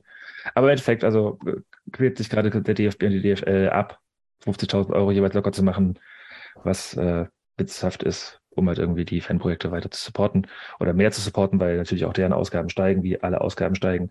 Ja, ähm, wir verlinken das, lest euch gerne durch. Ich wollte es nur erwähnt haben, weil mir am Herzen liegt. Es, es handelt sich halt um die KOS, ne? um das noch anzubringen, die Koordinationsstelle Fanprojekte, äh, Mhm. wo, glaube ich, der ja, Michael Gabriel. Gabriel, Gabriel, genau, äh, der, der Vorsitzende ist. Ähm, also das sind jetzt nicht die Fanprojekte auf äh, lokaler Ebene, muss man, muss man dazu sagen. danke, dass wir jemanden haben, der es verstanden hat. Weil die, weil die werden genauso finanziert, also die KOS, die KOS wird genauso finanziert, wie du das gesagt hast, Jonas, 50 Prozent. Oh, Entschuldigung. Äh, Familienministerium und jeweils 25 Prozent. Das mag bei den, ich war der Meinung, bei den, ähm, bei den Fanprojekten vor Ort sei es sogar Drittel. Äh, Ich glaube, da hat Bastian, hat Bastian dann, glaube ich, recht. Dass es, Wir, dass wir es, hatten äh, also beide recht. ja, ja, Jonas hat ja, über ja, die. Kost gesprochen, ich habe die über die Fanprojekte gesprochen, genau. Okay, aber gut, dass wir das jetzt geklärt haben. Also nochmal kurz zusammengefasst. Die KOS, also die Koordinationsstelle Fanprojekte bundesweit, wird zur Hälfte finanziert vom Bundesministerium. Die andere Hälfte teilt sich zu 25 Prozent jeweils DFL und die DFB. Und das Bundesministerium sagt, okay, wir geben 100.000 Euro mehr für die KOS. Und die DFB und DFL sagen, wir haben keine 50.000 Euro. Wo soll man die auch herhaben? Ich meine, wir kassieren jedes Wochenende 250.000 Euro Strafe von den Vereinen. Da haben wir jetzt keine 50.000 übrig. War jetzt sehr überspitzt pointiert gesagt. Aber ihr versteht, glaube ich, mein Anliegen, weswegen ich da ein bisschen angepisst von bin. Die haben doch letztens, die haben doch letztens noch eine Ohr von äh, Meier Vorfelder gefunden, wenn sie das versetzen, wäre das Geld wieder Das war drin. noch eine Sammelkarten. Ja, gut. Kommen wir mal weg von dem ganzen Thema und wir befassen uns jetzt endlich mit dem Sportlichen der BSG Chemie und wir sprechen über einen Auswärtssieg im Jahn Sportpark vor 1181 ZuschauerInnen. Äh, bei Ostsport hieß es, es wären 300 Chemie-Fans gewesen. Ich glaube, das Hälfte, Hälfte ist die bessere Einteilung, 600 würde ich so. Also, wenn man, wenn das, wenn das wirklich, also, Victoria kriegt niemals 600 Fans ins Stadion von sich selbst. selbst, selbst, Das also, haben die noch das- nie geschafft. Die Ostsport sagt, das wären 900 gewesen. Naja, Hm. also die kriegen, selbst 600 sind für die eine Herausforderung, das wollte Ja. ich damit sagen. Ja. Das sah auch deutlich mehr aus als 300, wenn man sich überlegt, wie voll das war, als wir da mit 800 oder 850 waren, damals Mhm. gegen BFC. Ähm, oder knapp 1000. Also da war das ja wirklich prallvoll und ja. Hat immer schlechte Mengen hab schätzen. auch ein aber- bisschen gest- hab auch ein bisschen gestutzt, weil 300 ähm, Samstagmittag in Berlin. Nee, also uns, ich glaub würde 600 sagen, das ist eine, vielleicht eine okayere Zahl, aber auch dann, also ich habe immer so mir so Stehen die Haupttribüne, wo die einzigen Fans von Victoria saßen, angeguckt und dachte so, mm, mm, mm, Verhältnis. Wenn das wirklich 1200 Leute im Stadion gewesen sein sollten, waren wir mindestens die Hälfte, eher mehr. Aber Stefan, Aber ist auch egal. du warst Also auch da. ich, ja, ich war da. Also wir hatten auch im Blog eigentlich alle so auf ähm, rund 500 Chemiefans äh, getippt. Die Haupttribüne war doch relativ gut gefüllt. Und wenn ich manchmal bei uns so im AKS äh, bin ich auch manchmal positiv überrascht von, von, den, äh, von den Zuschauerzahlen. Klar sind doch mal die Dauerkarten noch mit drin, die, nicht, ähm, die gar nicht angereist sind zum Spiel. Aber ich glaube, man unter, unterschätzt das manchmal so ein bisschen. Und die Tribüne, die war nicht so schlecht gefüllt. Also ich, ich glaube, pari pari oder so, vielleicht 500 Chemiefans, 600 ähm, Heimfans, wobei das, man muss sich ja nichts vormachen. Berlin, Berlin ist eine große, große Stadt, da leben auch nicht, äh, also se- ich gehe nicht davon aus, dass die Leute, die auf der Tribüne saßen, jetzt alle Victoria-Fans waren, sondern da kommen Groundhopper hin, da, wer da gerade in der Stadt ist, ähm, ach hier, äh, Chemie Leipzig habe ich schon mal gehört, würde ich schon, mir- schon immer mal angucken, auswärts so. Ähm, also ähm, das, so würde das vielleicht auch erklären, warum dann eben auf Heimseite äh, doch mehr Zuschauer sind als im Schnitt. Ja, aber Zuschauerdiskussionen sind immer ein bisschen müßig, zumindest wenn es um, um Zahlen geht. Äh, Ich möchte noch kurz erwähnt haben, das werde ich jetzt auch im Laufe, dann, wenn wir über die Liga sprechen, immer mal so kurz einstreuen, denn es gab unter der Woche auch noch den Berlin-Pokal, weswegen Viktoria vielleicht auch so abgemüht war. Nein, Quatsch. Aber äh, sie haben unter der Woche mit 3 zu 0 im Pokal gegen die TSV Rudo aus der Berlin-Liga mit, ja, mit 3 zu 0, habe ich gerade schon gesagt, gewonnen. Äh, zu den Hard Facts. Miroslav Jagatic war immer noch nicht an der Seitenlinie wieder. Wir hoffen, es geht ihm gut und der ist bald wieder da. Ich weiß nicht, ob Stefan da vielleicht mehr weiß, kannst du gleich gern sagen. Oder?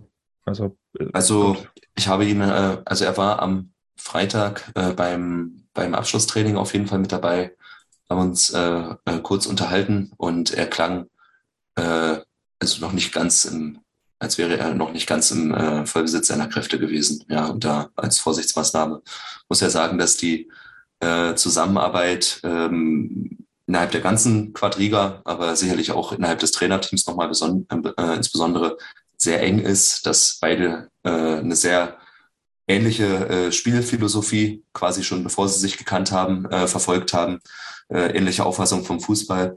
Und ähm, da ist es quasi, da kann sich ein Miro dann vielleicht auch eher sagen, okay, ich konzentriere mich hier auf meine, auf meine Genesung und, äh, in der Vergangenheit hat, hat der Christian das halt immer, Christian Sobotka immer super gemacht. Ja, das hat der Seppel auch nach dem Spiel bei Ostsport gesagt. Klar, ist ein bisschen anders, weil Christian ist ein anderer Typ als Miro, aber generell hat sich da im, in den Abläufen, in der Ansprache und im, im Spielplan so wenig verändert.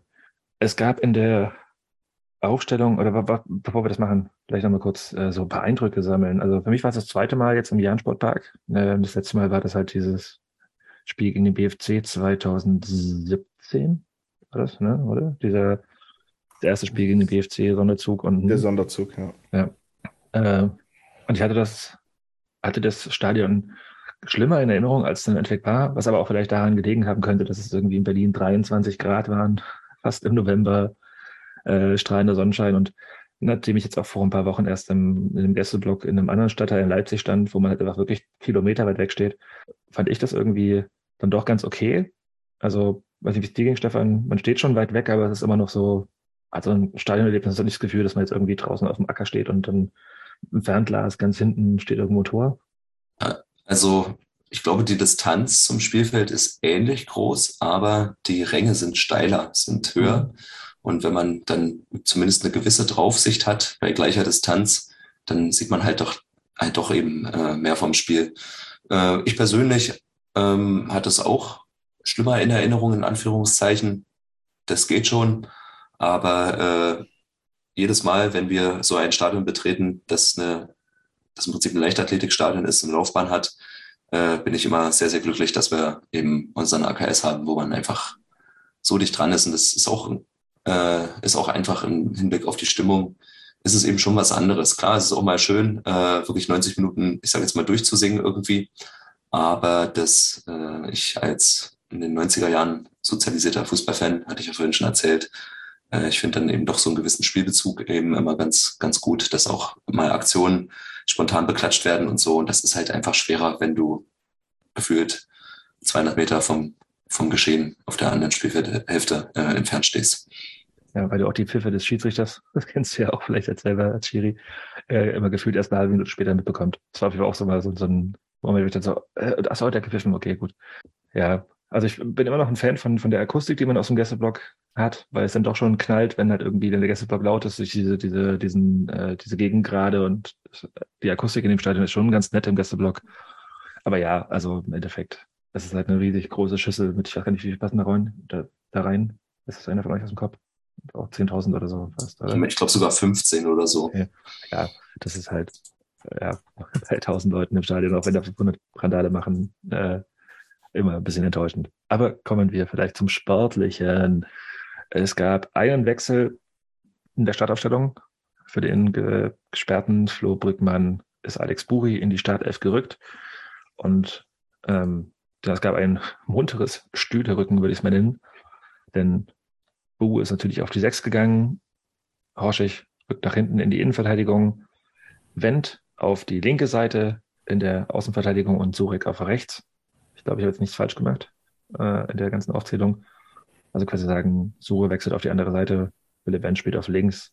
Ja, und ehe ich das überhaupt geschnallt habe, fiel das erste Tor. in der zweiten Minute, ich hatte aber im Intro schon wieder so, ging echt fix und 90 Minuten ist nichts passiert zwischendrin. Äh, Lukas Surek wirft auf Alex Buri, der spielt direkt auf Manasseh Shell, der zurück auf Surek, der flankt und Dennis Jeppel macht ein geiles Tor, würde ich sagen, oder? Bastian? Toll beschrieben. Ähm, ich habe ja in der Vergangenheit immer mal wieder Dennis Jeppel für seine Technik gelobt und ich muss das jetzt wieder machen, weil ich finde halt, wie der Junge Bälle annimmt und sofort weiterverarbeiten kann, das ist einfach eine Qualität, die nicht viele in der Mannschaft haben und die für Chemie auch besonders ist, denke ich. Nicht unbedingt für die Liga, aber für Chemie. Und wenn er diese Szenen noch öfter zeigt, dann werden wir noch sehr, sehr viel Spaß an ihm haben, weil er einfach, ähm, ja, das war, ich denke, wenn, wenn du mit irgendwelchen Expected Goals daran gehst, also so war das gar nicht so, so eine großartige Chance. Aber er lässt halt mit seinem, mit seiner Ballannahme gleich einen aussteigen und dann äh, platziert er den Ball genau so, wie er ihn platzieren muss. Und dann ist er auch im Prinzip kaum haltbar, finde ich. Also das war Hallo Wach, da haben alle geschlafen, inklusive Jonas im Block. Und äh, aber das war echt, ich bin beeindruckt davon. Ja, Lochi hat dich beeindruckt, wie schnell Alex Buri den Ball da weiterlegt? Ja, äh, da müssen wir natürlich ganz woanders anfangen, ähm, nämlich ich war nicht in Berlin, aber es gibt ja zum Glück ähm, einen TV-Partner. Stimmt, danke, dass du das vergessen äh, Das habe ich ganz vergessen. Ja, mach's auf. Ähm, Ostsport, die äh, mit OneFootball zusammenarbeiten. Und bei OneFootball kann man äh, Spiele ja äh, sich kaufen. Und das habe ich natürlich als treuer Chemiefan äh, sofort, äh, ich glaube schon einen Tag vorher oder, oder äh, dann Samstag früh erledigt. Ähm, und ja, war dann so 15 Minuten vor Anpfiff in der App. Und dann stand da technische Probleme, Stream geht nicht. Dachte erst, okay, liegt daran, weil äh, ich das Ganze auf, vom Handy auf den Fernseher schmeißen wollte, damit es nicht so klein ist, ähm, um dann festzustellen in unserer Gruppe, dass bei niemandem der Stream geht, was sich dann auch noch ein paar Minuten hingezogen hat, während also das Tor schon gefallen ist. Äh, wir alle noch diskutiert haben, scheiße, wie, was ist denn jetzt los? Und auf einmal ein, äh, dann so ungefähr in der 15. Minute oder so, ähm, auf einmal ein, ähm, ein Link durch äh, diverse Chatgruppen geisterte, dass das Spiel auf einmal äh, bei YouTube zu sehen ist. Äh, kostenfrei auf einmal. Und wir waren alle überrascht, dass wir auf einmal doch das Spiel sehen konnten. Also One Football fick dich. das war einfach wieder, ähm, ja, das haben wir ja leider mit den Übertragungen schon, schon sehr, sehr häufig. Eigentlich jede Woche geht irgendeine Übertragung von denen schief. Die sind nicht die sind nicht rechtzeitig drauf, äh, diese Pay-per-Views funktionieren nicht. Ähm, ich habe vom Support nichts zurückgehört. Ich habe auch nur 1,50 Euro bezahlt, weil ich mir eine neue Gmail-Wegwerfadresse gemacht habe und da gab es halt Rabatt dafür. Ähm, deswegen, ich habe jetzt auf die 1,50 Euro geschissen, ist mir egal. Chemie hat gewonnen. Äh, das ist das Wichtige. Äh, ja, aber das war ein, also ich äh, habe vorher äh, war, mich gewundert, warum ähm, nicht für den Stream Werbung gemacht wurde und ähm, ja, wurde dann eines Besseren belehrt. Also ja, ich glaube nicht, dass ich mir nochmal bei OneFootball äh, was kaufen werde. Ich würde so. mal kurz hm, viel dazu. Ich habe mir aber natürlich das Tor trotzdem angeguckt. Machen wir, dann machen wir, gleich. Jetzt, Alex, wenn du gerade das Thema aufgemacht ja, hast. okay. Wenn du das Thema aufgemacht hast, äh, würde ich mal. Wir kommen dann später nochmal zu der Frage, die du ursprünglich ja, ja, gestellt okay, hast. Genau, genau, genau. Aber äh, ich habe das Thema komplett vergessen. Alles ähm, gut. Du warst ja auch nicht betroffen. Genau, ich war nicht betroffen. Ich will kurz mal Stefan als äh, Aufsichtsrat mal so eine Frage stellen, die du gleich beantworten kannst, vielleicht auch nicht. Äh, diese ganze Monetarisierung, die gerade gefahren wird seitens Ostsports mit OneFootball, Funke Mediengruppe, ist das Thema im Verein auch und äh, weil ich meine, die, wir haben jetzt einmal durchgerechnet, was, was, was, was der Verein halt irgendwie bekommt von Ostsport nach, nach diesem geilen Mediendeal, den er da ausgehandelt hat. Habt ihr da mal drüber gesprochen? Oder kannst du das drüber erzählen oder ist das Thema? Um ehrlich zu sein, ist das jetzt nicht ständig ein Thema. Ähm, mich überrascht nicht, dass äh, Ostsport äh, die immer mehr Live-Spiele quasi äh, als Bezahlvariante macht. Das haben sie eigentlich auch relativ früh in den Gesprächen als beim Einstieg, äh, Anfang letzter Saison müsste es gewesen sein, ne? äh, haben sie das schon anklingen lassen, wenn sich diese Möglichkeit gibt, weil es ist ja vollkommen klar, sie haben ja, äh, sie sind ja eine gewisse kann ich aber kurz einhaken? Weil, weil, weil nämlich, also wir, wir waren ja quasi sagen, als chemisches Element eines der ersten Medien, was ein Interview geführt hat mit, mit Malwitz und so, und da hat er quasi dann ganz klipp und klar gesagt, Bezahlschranke machen wir nicht. Und für euch war das schon relativ früh klar? Hm. Also ich habe diese Aussage, Bezahlschranke wird es nicht geben, habe ich immer so aufgefasst, dass es sich da um die Zusammenfassungen handelt. Das, äh, so habe ich das immer verstanden. Und äh, wie gesagt, äh, das als, haben sie auch klar gesagt, dass es ein Modell ist, dass sie versuchen, eben Partner äh, zu gewinnen für, die, für diese Spiele. Da ging es in erster Linie um Werbepartner, die dann eben, weiß ich, dann äh, das Spiel präsentieren und äh, eine Halbzeit. Preußner Salami. Ja, genau, zum Beispiel, ja. Und ähm, ähm, ja, ich bin mir nicht ganz, ich, also ich bin, na klar, es ist in, in einer gewissen Weise schlecht, erst recht, wenn das, wenn die Vereine davon dann nicht auch mehr profitieren, sage ich jetzt mal, oder mehr teilhaben an, an Erlösen. Ähm, wenn ich mich jetzt aber versuche, mal in die Lage von Ostsport äh, hineinzuversetzen, dann muss man wahrscheinlich konstatieren, dass sie am Anfang quasi wie so in Vorauszahlung gegangen sind, halt diese Lizenzen erworben haben, zu dem Zeitpunkt noch keine Einnahmen hatten, ähm, dass sie äh, trotzdem natürlich schon Mitarbeiter, äh, freie Mitarbeiter auf wahrscheinlich sehr schlechter Basis, aber trotzdem eben bezahlen mussten und so weiter. Und dass sie äh, irgendwie die Kohle halt wieder rein, reinbekommen, weil die bekommen, die bekommen halt kein, bekommen halt nicht äh, keine ähm, na, wie nennt sich es, öffentliche Gebühren sozusagen wie der MDR oder so, die müssen die Kohle halt selber äh, reinbekommen. Und klar, es ist irgendwie für den Regionalliga-Fan irgendwie irgendwo schlecht, aber äh, so wie ich es verstanden habe, ging die Tendenz vom M als der MDR damals noch zuständig war, eher dahin quasi, wir, wir können das gar nicht mehr anbieten, so, weil wir uns das halt auch nicht mehr leisten können. Und ähm, wenn ich mir dann überlege, okay, äh, was ist dann sozusagen die Alternative? Es wird gar nicht mehr gebracht. Irgendwie, klar, als Verein selber könnte man es natürlich noch streamen irgendwie, aber das ist dann für den Verband natürlich wiederum nicht äh, besonders lukrativ. Also mh, mm, so, so schlecht ich das als normaler Fußball finde, ähm, so muss ich doch irgendwie so eine kleine Lanze zumindest brechen über Ostsport. Ich habe nicht den Eindruck, dass die Regionalliga-Präsenz, die Berichterstattung über die Regionalliga unter Ostsport schlechter geworden ist. Also klar, jetzt Qualitativ, Qualita, äh, Qualität äh, und Stabilität der Berichterstattung wurde ja gerade schon gesagt, die ist teilweise ähm, überhaupt nicht zufriedenstellend. Aber jetzt die bloße Präsenz sozusagen, ähm, die ist irgendwie größer geworden, auch weil mehr, weil YouTube äh, eine größere Rolle spielt irgendwie. Also ich habe das Gefühl, viele wenn, ich, wenn ich mir da so Kommentarspalten durch, durchgucke, habe ich den Eindruck, da kommentieren irgendwie viele Leute, die gar nicht jetzt unmittelbar Fan von irgendeinem Verein sind, aber sich irgendwie jetzt darüber da, äh, dafür interessieren.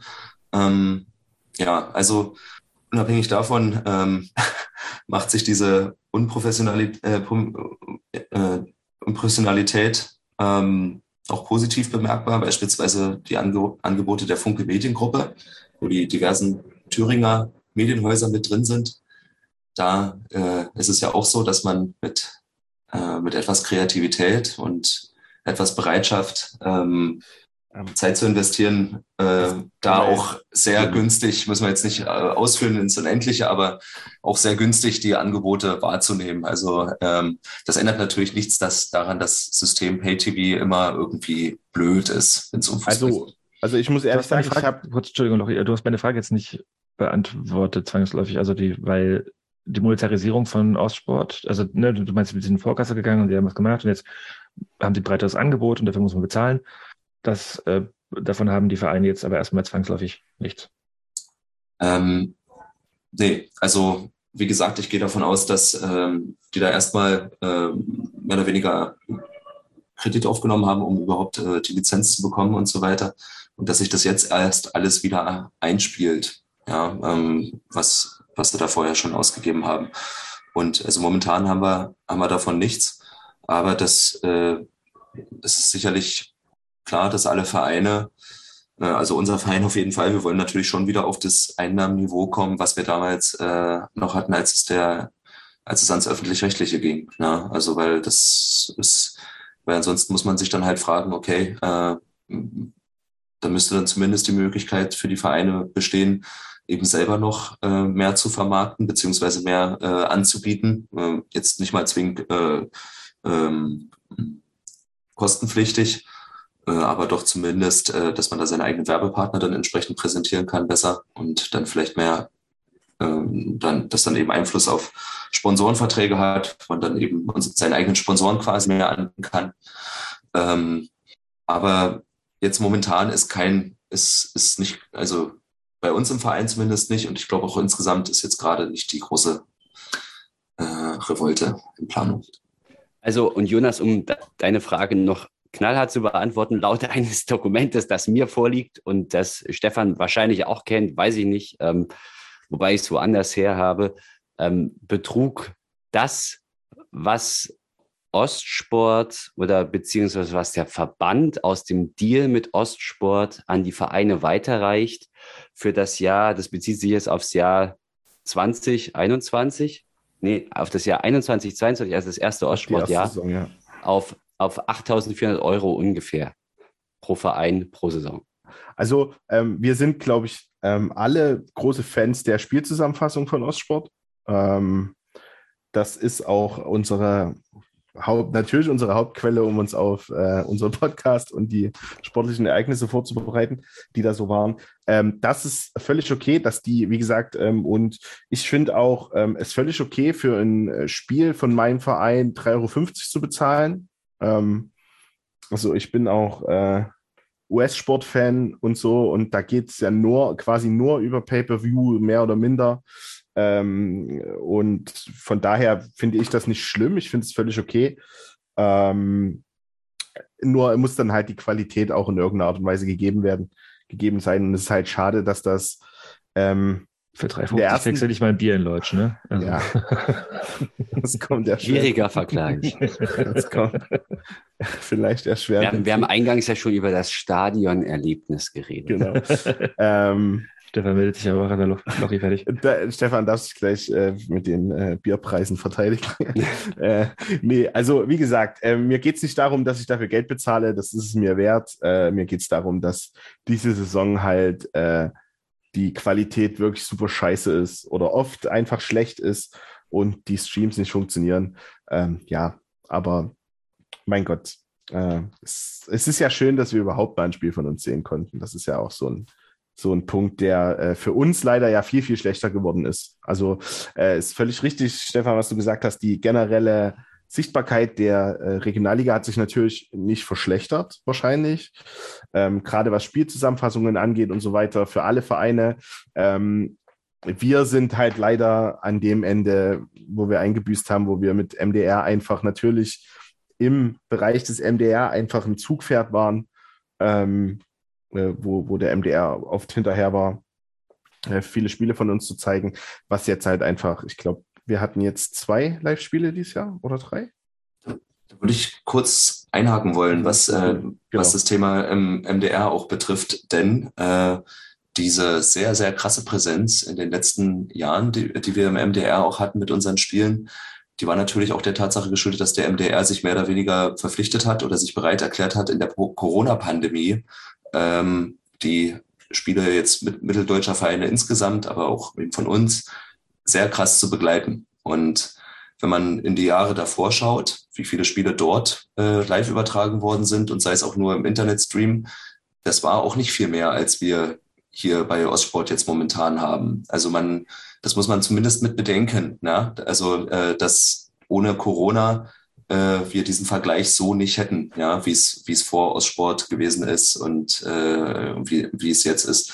Also ich glaube, wir und der MDR hat ja nach wie vor auch die Möglichkeit, sich die Spiele äh, im Prinzip zu kaufen, sage ich jetzt mal, von Ostsport, damit sie die eben zeigen können. Machen sie ja auch teilweise. Ähm, das Geld ist ja, ist ja dadurch quasi, vorher mussten sie das Geld ausgeben für die Mitarbeiter, die sie losschicken, ähm, äh, Kamerateams und so weiter und so fort. Das müssen sie jetzt eben nicht mehr machen. Dafür müssen sie halt die, das Übertragungsrecht quasi einkaufen. Also die Möglichkeit für den MDR besteht ja trotzdem, so dass man, ich sage jetzt mal, dieses Präsenzthema nicht nur, äh, sage ich mal, bei Ostsport äh, ähm, lassen muss, so oder oder nicht nur äh, Ostsport da die äh, Schuld zuschreiben muss. Was sie halt auf jeden Fall verbessern müssen, ist eben klar, die, die Übertragungsqualität hier und da auch. Der Kommentar hat sich, glaube ich, schon verbessert. Da war ich anfangs, äh, gerade erste Saison, das war schon sehr ähm, gewöhnungsbedürftig, sage ich jetzt mal, wenn man vorher MDR gewohnt war. Ähm, aber ich glaube, da haben sich die meisten dort schon verbessert, auch wenn da nach wie vor Fehler unterlaufen. Also ich erinnere mich an dieses eine Spiel, so irgendwie gegen eine Berliner Mannschaft irgendwie. Da hat der Kommentator äh, ganz offensichtlich die, also wahrscheinlich die, ja. ja. die Mannschaften verwechselt, hat dann immer irgendwie, also ja. äh, das war, das war schon Halberstadt. Halberstadt war war das das, ja. zweite, das zweite Saisonspiel, das erste Heimspiel gegen Ja, Halberstadt. also das war Also, schon, das war schon ziemlich heftig. Also diesbezüglich sehe ich da schon auch äh, Fortschritte. So, ähm, es gibt und man muss sagen, äh, wir sind auch immer ziemlich gut insgesamt weggekommen. Also, äh, also die, die haben klar, die nutzen das auch so die Bilder, die wir bieten. Ich sage jetzt mal Stimmung auf den Rängen, choreotechnisch. Aber wenn ich jetzt mal dieses eine Babelsberg-Spiel, dieses Flutlichtspiel da zurückdenke, äh, wo auch, glaube ich, ähm, äh, viel Feuerwerk äh, war und also die haben das, das waren schon geile Aufnahmen einfach auch mit dabei, so, ne, mit der, wie die Mannschaft da an die Latte springt und der ganze Kram. Ja, Und- Jena, also diese, und- diese elf Minuten Zusammenfassung äh, nach diesem Last-Minute-Sieg, das war auch Ja. eine geile Zusammenfassung, also die können das auch ganz gut. Ja. Das auch, ne, und, und sind, sind auch eher irgendwie, finde ich, jetzt nicht so erzkonservativ, was so jetzt gewisse Fan-Themen betrifft, so ähm, äh, Pyrotechnik und so weiter. Ja, hier und da kommt mal so ein Satz wie, ja, das wird die Vereine bestimmt jetzt wieder kosten und so, ja, was man auch bei Sky hören könnte, aber äh, ansonsten wird doch da häufig ähm, vernünftige Pyrotechnik beispielsweise auch als stimmungsvoll eben beschrieben. Ja, wenn es nicht so entgleist jetzt mit Leuchtspuren oder so. Ja, also das als kleine Lanze.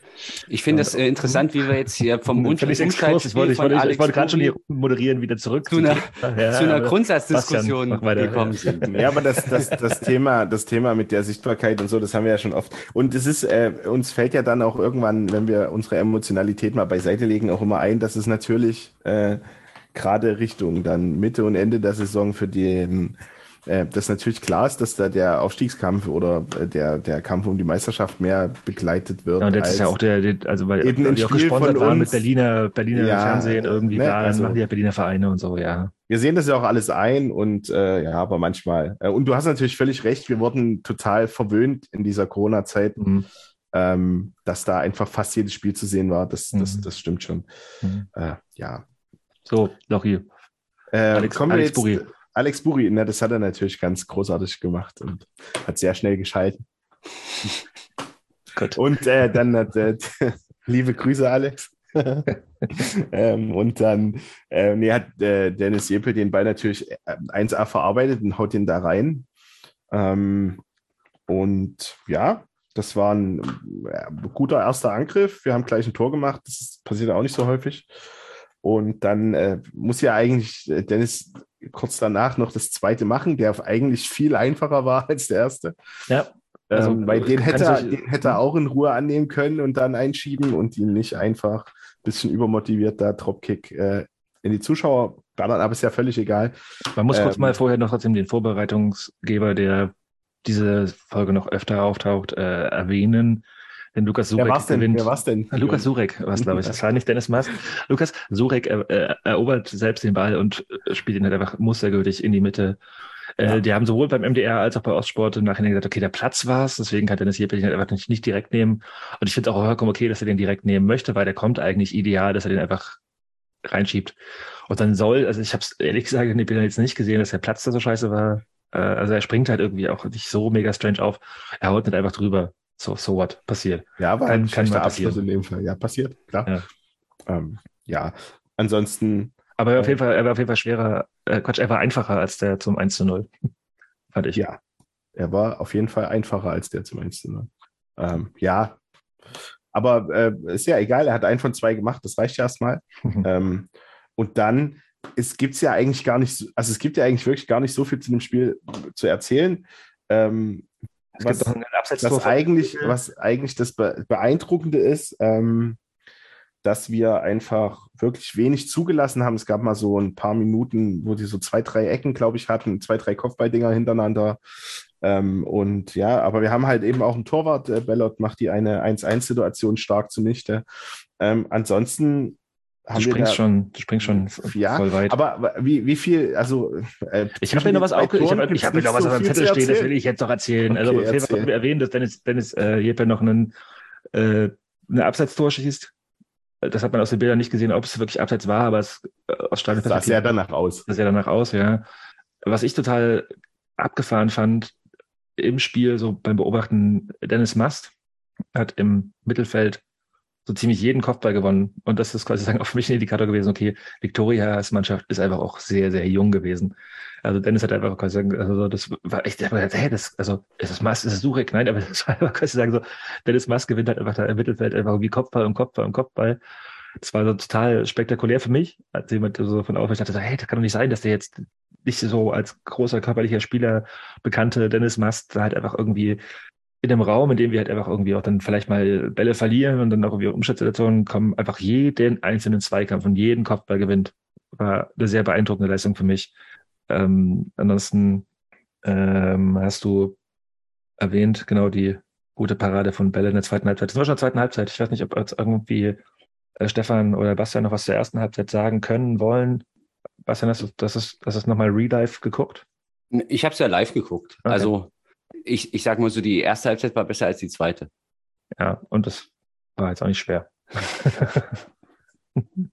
Also Stefan, wie ging es dir in dem Blog? Also ich, ich habe das Gefühl, dass äh, das ist total verflacht und ich hatte auch zwischendurch wieder ein bisschen Angst, aber eigentlich auch nicht so wirklich, weil Victoria nicht wirklich gut war und es gab abgesehen von dieser einen guten Situation für die und dem einen Kopfball äh, nach einer Ecke nicht viele Situationen oder für die noch was ein oder ist dir was aufgefallen, wo, wo also du Angst hattest? Ich glaube, Christian Sobotka hat das ja in, nach dem Spiel im Interview richtig oder auch in der Pressekonferenz äh, richtig eingeschätzt, dass wir uns äh, zu sehr haben zurückfallen lassen, äh, zu wenig eigen, zu wenig eigene Entlastung äh, gebracht haben. Da wird es bestimmt auch Mannschaften in der Liga geben, die sowas bestrafen, muss man ganz klar sagen. Da heißt es dann nämlich, dass wir um ein Gegentor gebettelt hätten, aber das war Viktoria halt nicht.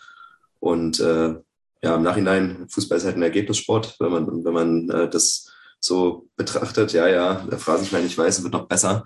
Ähm, ja, da, da muss man, wenn man dann eben, also es gibt noch andere Spiele, wo wir äh, noch mehr gefordert sind, wo wir vielleicht auch noch mehr hineinstecken müssen, auch ähm, äh, laufarbeitstechnisch und so weiter und so fort. Womit ich jetzt nicht sagen möchte, dass unsere Mannschaft nicht viel gelaufen ist. Aber ähm, ja, wenn man mit seinen Kräften ein bisschen haushalten kann, so würde ich es jetzt mal sagen, äh, und das Ergebnis dann am, einem, äh, am Ende einem Recht gibt, dann warum nicht? Ja, andererseits muss man sagen, wenn die natürlich das 1-1 machen, wo Bälle eben rauskommt und den sehr gut hält, ähm, dann gucken wir uns blöd an, ne? weil dann ist nicht ganz klar. Dann ist die Frage, vielleicht kann die Mannschaft dann auch wieder einen Gang höher schalten und aufs zweite Tor gehen, alles möglich. Aber ähm, ja, ich, ich hätte mir, klar, ich hätte mir da auch ein bisschen äh, mehr noch gewünscht irgendwie. Andererseits muss man eben auch immer, also wir reden auch manchmal so ein bisschen wie, weil gerade über ein Spiel gegen einen Absteiger aus der dritten Liga. Ne? Genau, der sicherlich personell ganz stark verändert ist oder so, aber wir müssen ja gucken, wo, wo kommen wir selber her auch. Ja, ja. Äh, letzte Saison, ähm, da äh, hätten wir uns gefreut über so eine souveräne Leistung, insbesondere in der Abwehr. Also was da die also ob das jetzt eine Dreierkette mit äh, zwei ähm, Mittelfeldspielern, die sich fallen lassen, oder ob das jetzt eine Fünferkette ist, da äh, kommt wahrscheinlich immer aufs Gleiche hinaus, wenn die Außenleute nach hinten arbeiten. Äh, jedenfalls, was die da äh, souverän abgerissen haben, das, äh, das war schon beeindruckend und auch toll, dass da die Defensive sich da äh, mal besser eingroovt. War ja zu Saisonbeginn noch nicht ganz so, so stabil. Ja. Ja, und vor allem, die ist ja auch verändert gewesen im Vergleich zu den letzten Spielen. Also ich meine, dass jetzt irgendwie Paul Horschig nach hinten rückt und quasi sagen so, Horschig, Kessler, Arand da hinten stehen. Ben Kessler hat wieder ein mega geiles Spiel gemacht und mittlerweile auch irgendwie, also der hat da irgendwie so ein Tackling an der Außenlinie und dann hat voll, voll gepusht und also das ist einfach, das macht total Spaß dazu zu gucken, wenn es, wenn es der eigene Verein ist. Weil ich glaube, gegen uns zu spielen, gegen die drei oder auch wenn da halt irgendwie jetzt irgendwer rausrotiert und dann Philipp Wendt steht, egal, also diese Dreier, dieser Dreierriegel da hinten, das ist, äh, macht Spaß zuzugucken. ist ziemlich geil. Ich würde noch ganz kurz, bevor wir weiterquatschen, noch über einen Punkt, äh, der mir gerade in den Kopf kommt, äh, wenn Stefan so erzählt, reden wollen, weil du meinst so, ne, Victoria, mh, hm, das ist mir nämlich auch aufgefallen im Stadion, das habe ich nicht auf dem Zettel stehen gehabt, deswegen habe ich quasi fast vergessen. Denn dieses Stadionerlebnis Jahn Sportpark bei Victoria Berlin, das muss man auf jeden Fall nochmal kurz festgehalten haben. Denn äh, es wurden vor dem Spiel die Ergebnisse der Premier League durchgesagt und äh, die Vereinshistorie des äh, der BSG Chemie Schrägstrich FC Sachsen irgendwie zusammengefasst. Der Stadionsprecher hat uns mehrfach als Chemisten bezeichnet, wo ich dann den, den, den witzigen Spruch in der Kurve gehört habe mit äh, wir sind Chemisten, Chaoten und Antifaschisten. Sehr schön. Sehr schön. Äh, ja, aber also das, äh, also es ist halt, ist halt quasi sagen so das Antikonzept zu Ronny Roté im, im Jahn Sportpark gewesen so ein, so ein, ja, okay, hier kommt jetzt mal zu Victoria und jetzt kommt er hier so ein bisschen Viertliga Fußball gucken oder Drittliga Fußball und nebenbei kriegt ihr auch noch mit, wie es in der Premier League steht. Und äh, deswegen war nichts. Verpasst du nichts, verpasst du nichts. Deswegen fand ich den, den Gesang äh, der, sehr gut, der dann in der Kurve angestimmt wurde mit äh, Geschichte voll von Tradition. Die Champions League wartet schon. Sehr, sehr, sehr interessant fand. Also es war auf jeden Fall eine total gute Stimmung im Blog, aber auch so eine mega Ironie im Vergleich zu dem ganzen Victoria Klimbim, der da irgendwie kam. Also das, also der Verein, ne, das wissen ja alle, ist ja quasi sagen äh, Eigentum eines Medienprofis mit Karaja. Und so wirkt auch dieses, dieses Stadionerlebnis bei Victoria. Also ich muss sagen, ähm, ich habe ich musste selber schmunzeln über die Bundesliga und weiß ich, Premier League, was da noch alles war, über diese Ergebnisdurchsagen. Generell hatte ich aber den Eindruck, dass man sich Mühe gegeben hat, das ging am Einlass los und äh, ging beim Catering weiter und äh, allgemein dann, wie der Stadionsprecher sich auch verhalten hat äh, ähm, und auch die Stadionregie quasi, äh, hat man sich wirklich Mühe gegeben, ein guter Gastgeber zu sein. So das auf jeden das, Fall, auf jeden äh, Fall, ja. Ich meine, also, im Vergleich zum BFC, wo man die Torhymne noch nach dem Abpfiff 20 Mal gespielt hat, so, also es war, ich fand es auch angenehm. Ja. Ja, wir wurden, die Vereinshistorie wurde ja sehr wohlwollend ähm, äh, ja, ähm, betrachtet, äh, das Fanengagement gelobt, auch nochmal, also der Typ hat sich halt auch wirklich belesen sozusagen.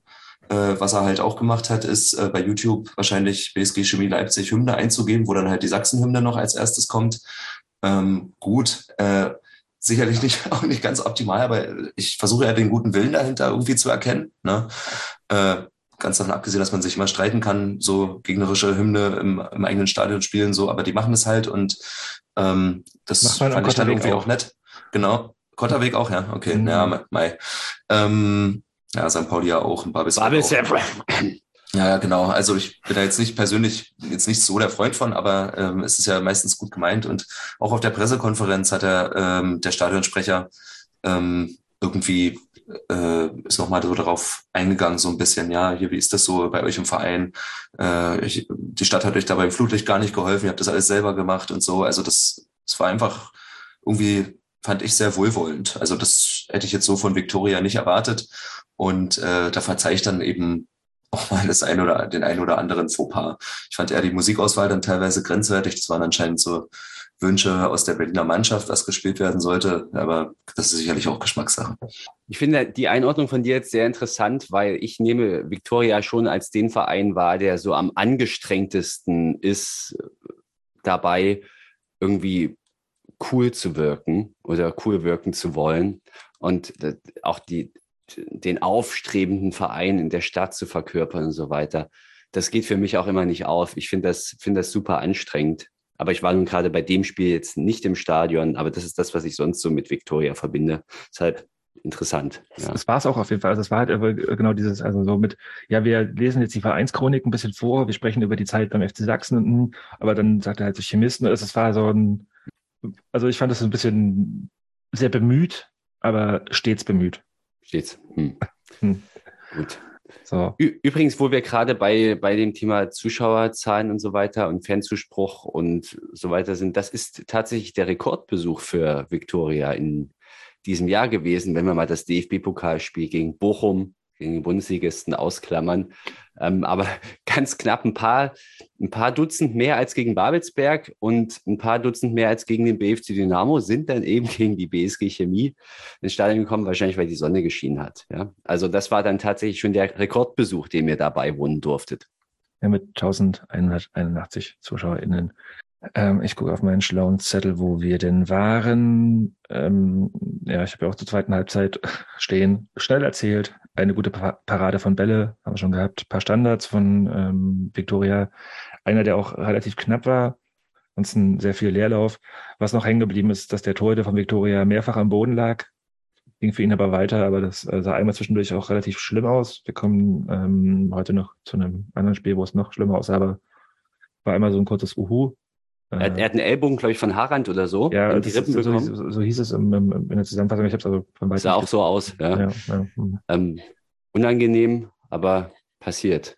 Es wurden, glaube ich, relativ viele gelbe Karten verteilt. Äh, allerdings war, muss man. Insgesamt, glaube ich, ist nicht so viel, oder? Wie? Vier insgesamt. Also allein, gefühlt hatte allein Victoria vier gelbe Karten bekommen. Die, also, Victoria sollte fünf bekommen haben, wir haben vier bekommen. Mhm. Okay, dann, okay, dann habe ich nichts gesagt. Ja, das war schon, das war schon ganz schön viel. Allerdings war das Spiel eigentlich äh, nie unfair. Es ist auch nicht so, dass der Schiedsrichter, also dass die gelben Karten unberechtigt gewesen wären. Meist äh, bei Victoria ist es häufig so gewesen, junge Spieler kommen dann halt zu spät, sind unerfahren, äh, machen dann, fabrizieren dann einfache gelbe Karten sozusagen oder Verwarnungen. Ähm, aber insgesamt war das doch äh, eigentlich ein, ein, ziemlich, ein ziemlich faires Spiel. Ich würde gleich auf Schiedsrichterleistung und auf gelbe Karten nochmal kommen, würde noch ganz kurz erwähnt haben, dass es da auch ein 2-0 gab. Anton Kanter inzwischen eingewechselt, er hat Platz, äh, die Flanke von ihm wird abgewehrt, kommt auf Lukas Surek, was glaube ich die schlechteste Art und Weise ist, einen Ball abzuwehren, wenn man ihn auf Lukas Surek spielt, denn der hat eine total tolle Aktion gemacht, spielt einen Gegner aus, macht eine starke Flanke auf Kirsche, der mit dem zweiten Saisontor zum 2 zu 0. Damit ist das Spiel aus. Für mich ist der Man of the Match ganz klar Lukas Surek, möchte aber nicht unerwähnt haben, dass Philipp Wendt auch auf ungewohnter Position im Vergleich zu den letzten Wochen mega, mega stark gespielt hat und wie vorhin schon erwähnt, Dennis Mast eine starke Partie gemacht hat. Gerne Ergänzungen? Das Lob für Surek würde ich sofort unterstreichen. Ein bisschen Statistik im elften Spiel, die fünfte Torvorlage für ihn mhm. in der Liga. Das ist schon krass, wenn man bedenkt, welche Position er spielt, weil überwiegend dann doch defensiv, aber immer wieder mit offensiven Momenten. Diese, dieses Durchtauschen auf den Außen, das hat man auch, also. Was, was richtig immer. gut klappt, grundsätzlich. Ja, ja, ja genau. Und auch mit Philipp Wendt. Also auch Philipp Wendt, der auf links halt irgendwie dann, auf einmal drückt Dennis Jeppe nach hinten. Also diese, diese Außenrochaden, das ist total genial zu sehen. Das äh, macht Spaß. Ich finde auch, dass das sehr gut funktioniert und ich freue mich wirklich für Lukas Surek, weil den finde ich auch super. Mhm. Einfach klasse Fußballer. Geniale Ideen. Trotzdem, um. Philipp, hm? Ja. Ne, mach ich würde sagen, über Philipp Wendt müssen wir noch, glaube ich, ein bisschen mal demnächst mal ausführlicher reden, weil da kommen wir bei uns ein bisschen noch zu kurz. Bei Philipp Wendt spielt eine mega geile Saison. Ist mir halt irgendwie letzte Woche mal aufgefallen, ich darüber nachgedacht habe, so, okay, wer ist bisher der beste Spieler der Saison? Ich so, Philipp Wendt eigentlich. Also der, dafür, dass der, wie er spielt, wie er eingesetzt wird, wo er spielt, was er macht. Am Anfang der Viererkette außen stark gespielt, dann in der Dreierkette mega geil, tolle Aktionen also Torklärungsaktionen, hat auch im Spiel gegen Viktoria nach vorne übelst gute Impulse gesetzt. Ähm, Philipp Wendt spielt eine überragende Saison möchte ich kurz erwähnt haben. Aber Bastian, du wolltest noch was sagen?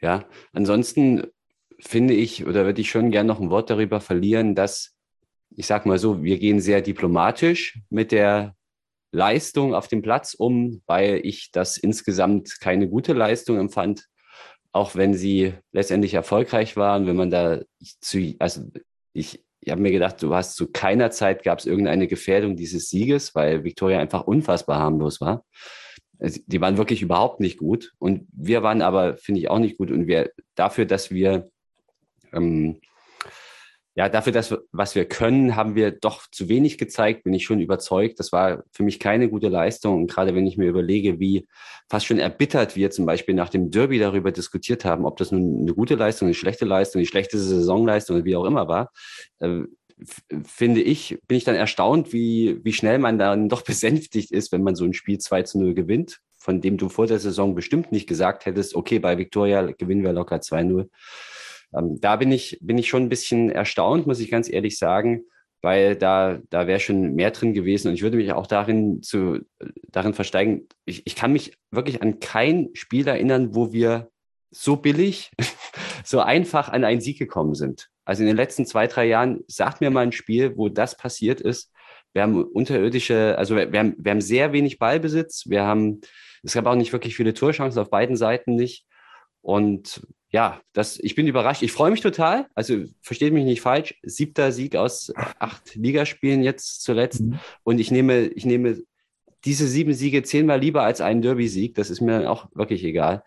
Aber ich bin, bin schon überrascht, äh, wie, wie dieser Sieg zustande gekommen ist. Und also ich glaube, ich glaube, für das Spiel war halt unser frühes 1-0 das Schlechteste, was passieren konnte.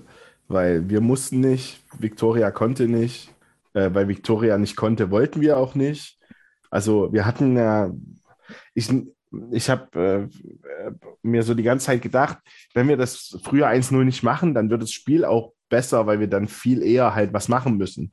Aber wir mussten ja nicht. Also wir standen, wir, wir standen sicher hinten drin. Wir haben 1-0 geführt. Warum, warum soll ich denn dann irgendwie Hurra-Fußball spielen und am Ende, äh, weil ich meine, das ist eine junge Mannschaft und die können sicherlich, wenn du den Platz gibst, auch kicken. Und warum sollen wir den Platz geben, indem wir irgendwie jetzt nach vorne einen Haufen Betrieb machen und so? Also äh, es, es ist ja auch ein, also es ist ja auch diese Saison gar nicht so unser Spiel, jetzt ganz äh, sehr lange, große Ballbesitzphasen zu haben und Gegner äh, spielerisch an die Wand zu spielen, sondern wir sind schon ähm, auch wieder in, auf einem sehr, sehr hohen Niveau darüber äh, rübergegangen, entweder eben ähm, äh, schnelle Umschaltaktionen oder Standards, sage ich mal, zu verwandeln.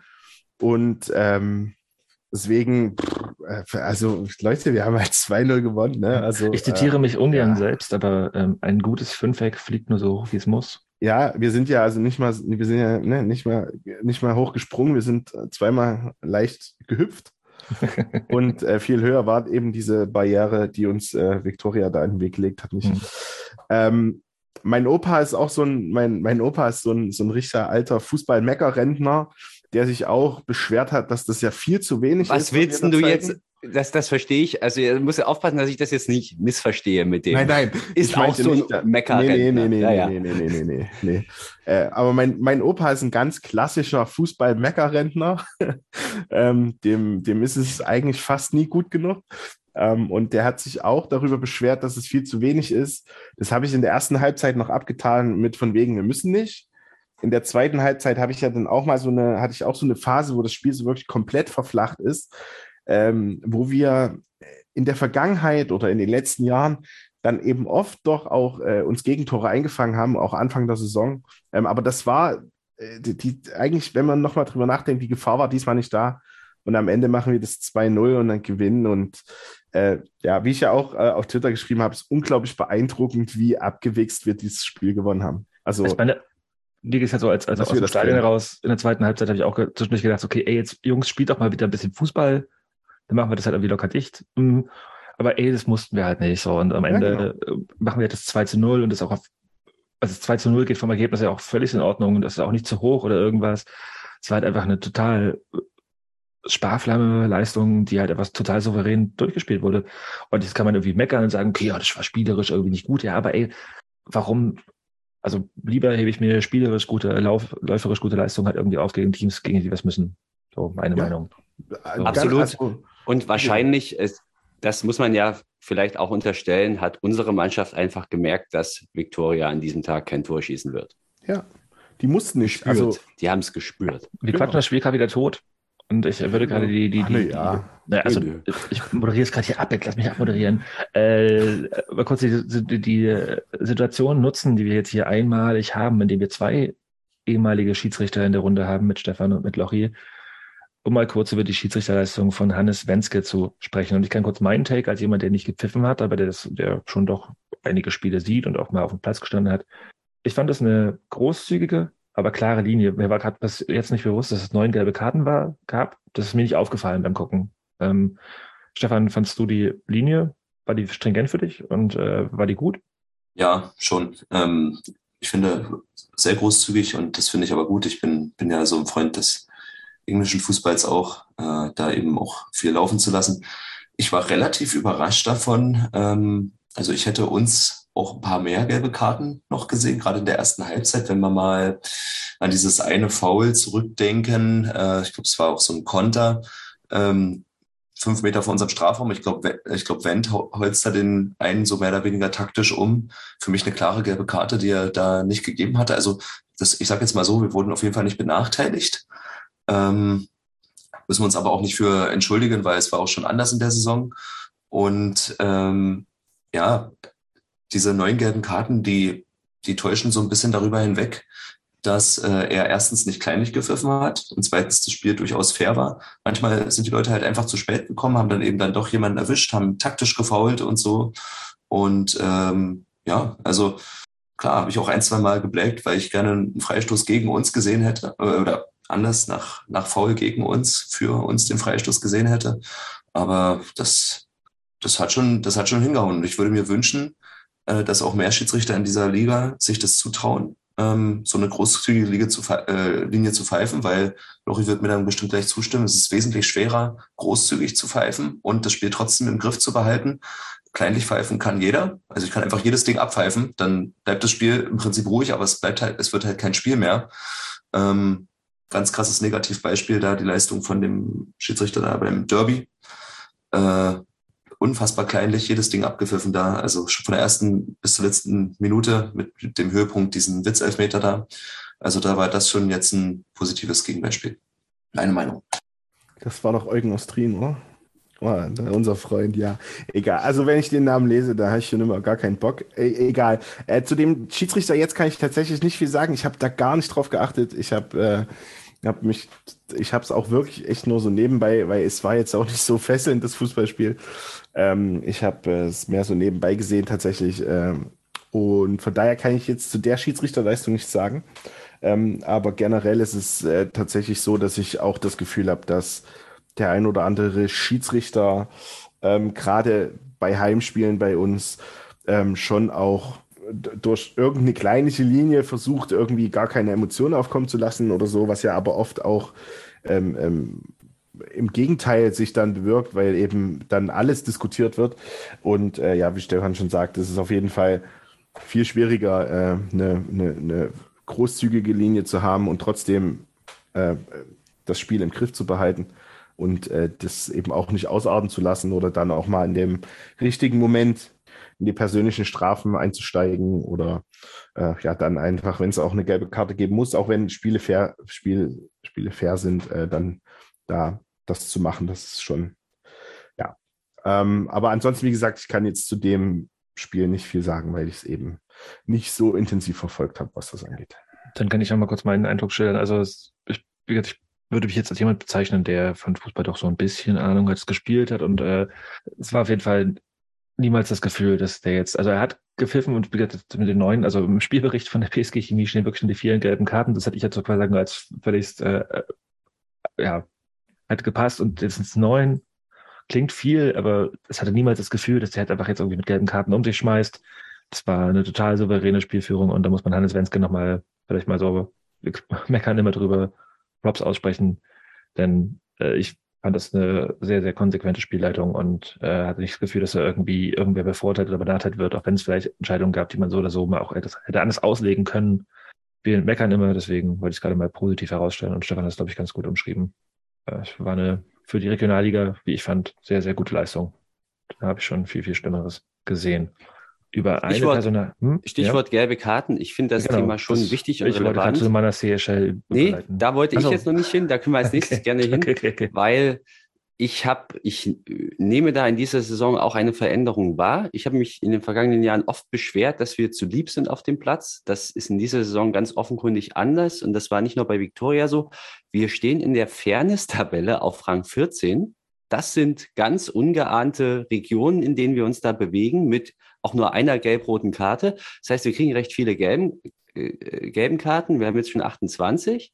Und ähm, im vergangenen Jahr zum Vergleich haben wir über die gesamte Saison 73 gelbe Karten gesehen bei deutlich mehr Spielen und auch nur eine gelb-rote Karte landeten da auf, in der Fairness-Tabelle auf Platz 8. Da hat sich schon bislang eine Veränderung, also zeigt sich in dieser Tabelle und ich nehme es auch im, auf dem Platz wahr.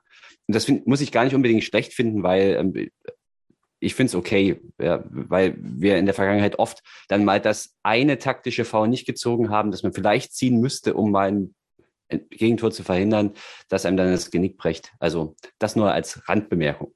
Wenn es jetzt so wäre, dass, ähm, dass diese die mehr gewordene gelben Karten jetzt bedeuten würde, dass wir die Gegner regelmäßig umholzen, dann würde ich das auch kritisieren.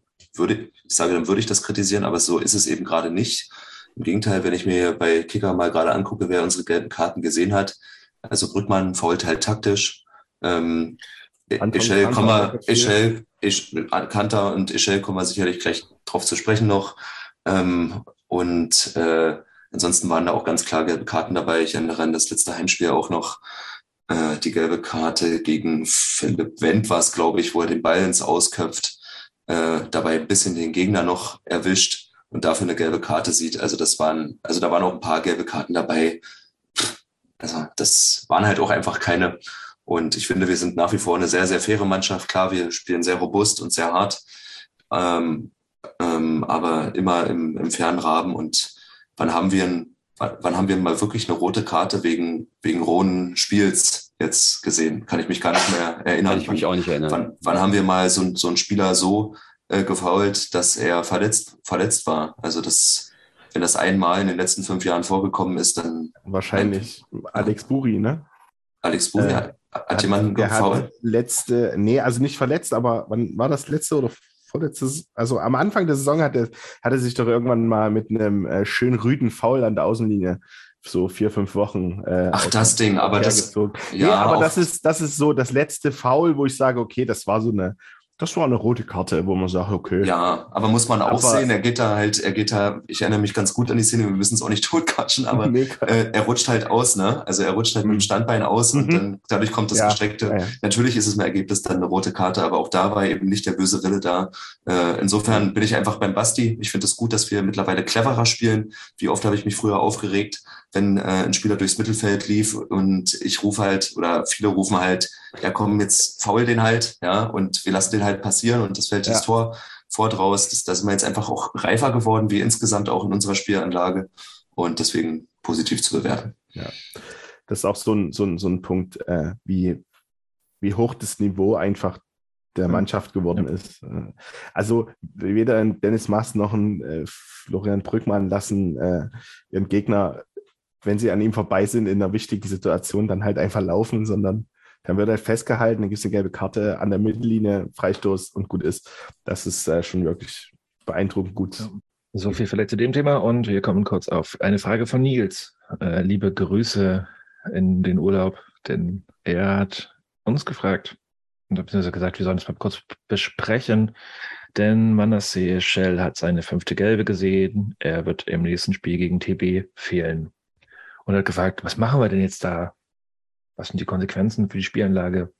Ich habe da eine ganz einfache Antwort drauf ähm, und die heißt Florian Kirstein. Lochi nickt. Ja, also Stefan nickt. Okay, gut. Nils hat, Nils hat, hat, ja, hat, hat ja gesagt, ich, äh, Lochi, äh, mach dir doch mal Gedanken als unser, in Anführungsstrichen, Taktikexperte. Äh, ich habe viel drüber nachgedacht, aber die einfache Lösung ist am Ende, da wird sich nicht viel ändern. Äh, wahrscheinlich wird Kirsche vorne in der Mitte spielen und ähm, dann wären die Bälle vielleicht nicht so sehr darauf gespielt, dass äh, Kirsche die Bälle festmacht, sondern dann geht es vielleicht den einen Pass eher nach außen und dann in die Tiefe.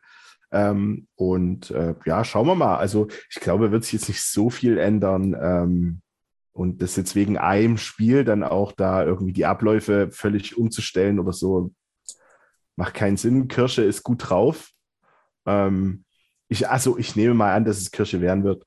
Ähm, ansonsten kann man vielleicht auch äh, ein bisschen, es ein bisschen umstellen, dass du vielleicht eher mit zwei Ziziepel in die Mitte und Kirsch auf Außen. Also, ja. Genau, also das ist ja, die sind ja eh flexibel, die Jungs. Was ja, äh, gerade wenn Kirsche auch äh, dann, dann für Eschel meistens eingewechselt wurde, ist es ja tatsächlich so, dass vorne dann ein bisschen mehr Bewegung oder in, in den Positionen ähm, mehr getauscht wird, ähm, wo äh, äh, Manni ja doch eher der klare Zielspieler vorne in der Mitte ist. Ähm, ja, also ich sehe da kein großes Problem und ich sehe da auch keine, kein großartige, äh, jetzt kein Grund, dass wir jetzt großartig was ändern sollen.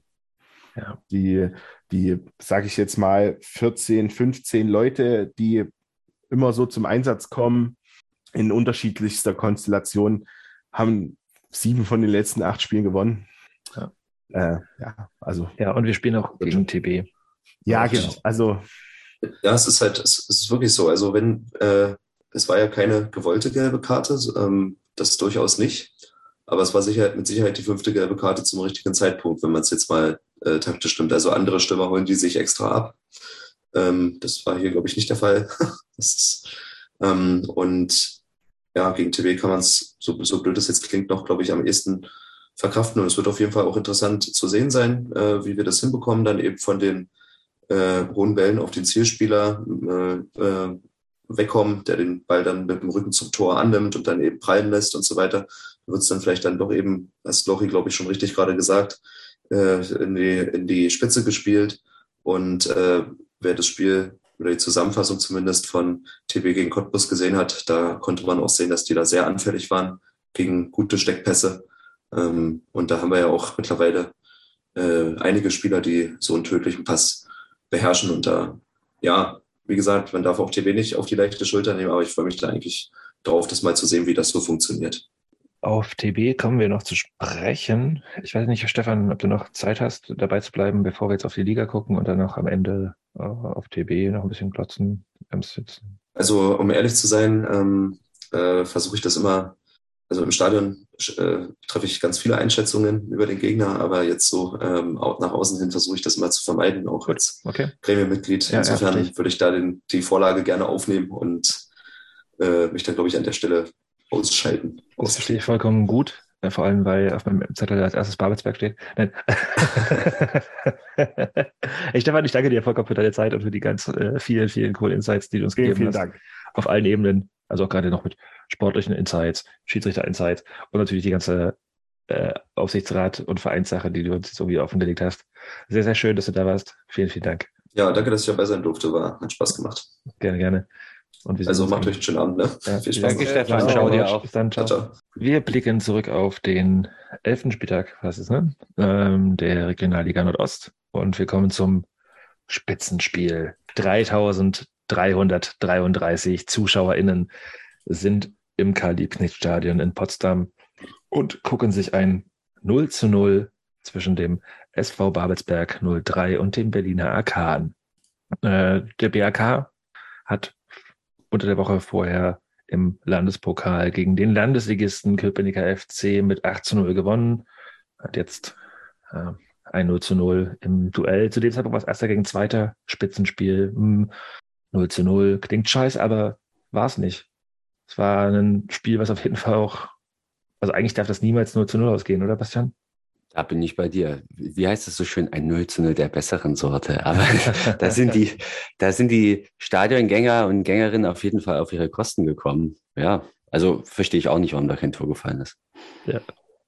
Das ist Stimmt, weil die Tore wie äh, Tresore verschlossen waren. ja. waren Ey, ja, also ich habe ähm, auch die, ich fand das bei der Zusammenfassung auch irgendwie äh, überraschend, dass das 0-0 ausgeht. Ähm, aber ja, ja, aber man muss auch fest, festhalten, also das war auf jeden Fall, also der BRK hatte auf jeden Fall ein deutliches Übergewicht. Treffen zweimal Aluminium, äh, diese, diese geile Passage, also in Ostsport Highlights war es so, dass so drei, vier Mal der Eckenschütze versucht hier so ein Goal Olympico zu schießen und direkt das Ding einzuschweißen. Äh, aber ja, am Ende, also in der Anfangsphase sah es in den Highlights so aus, okay, das ist ein Spiel auf Augenhöhe und da können beide Tore schießen, aber am Ende muss man sagen, okay, ich glaube, es gab sechs zu Einschüsse aufs Tor für den BRK die Standards waren mega gefährlich, treffen zweimal, wie gesagt, den Pfosten. Ähm, das kann man sich in Babelsberg glücklich schätzen, dass es 0 zu 0 ausgegangen ist in the end. Und der BRK kriegt jetzt, ja, das, ich glaube, das war jetzt das neunte Mal von elf Spielen kein Gegentor, souverän durchgespielt, bleiben weiterhin verdiente Tabellenführer. Äh, und eigentlich sollten sie sich am Ende ärgern, dass sie nicht gewonnen haben. Und ich glaube, das hat der Trainer im Nachhinein auch gemeint, ne? So, gab so, ein, so eine Aussage mit drei Punkten irgendwie und war so, ja, die ganze Liga will uns verlieren sehen, ist aber abgewehrt und war wieder eine ganz gute Ansprache von, von Duda vor dem Mikrofon von Ostsport TV, fand ich. Hast du gesehen, Bastian? Erinnerst du dich dran? Was du da jetzt genau meinst, weiß ich nicht. Hm. Ich denke aber, dass es vielleicht für die Liga ganz gut ist, wenn der BRK da nicht so mhm. durchmarschiert. Auch wenn es gerade schon sehr eindrucksvoll ist, muss man ganz ehrlich sagen. Und ja, Babelsberg ist keine Übermannschaft, aber immerhin eine, eine, gute Mannschaft, eine sehr gute Mannschaft vielleicht auch. Und der BAK hätte da gut und gerne auch gewinnen können, klar. Aber 0-0 finde ich echt, finde ich okay so für die Liga. Und nach wie vor ist es sehr eindrucksvoll, was der BAK da aufs Feld bringt. Man muss auch immer noch sagen, okay, bei den 3333 ZuschauerInnen waren halt null im Gästeblock. Mit, mit Sicherheit keine Gäste. Ja, genau. Das ist halt immer noch so was, was mich abfragt, obwohl der BRK halt einfach kein Fußball spielt, dass es das einfach überhaupt nicht gibt. So, Kann ich weiter, immer noch nicht so ganz war ein weiter Weg für einen Freitag. genau, gut. Ausreden, Made in Probseiler.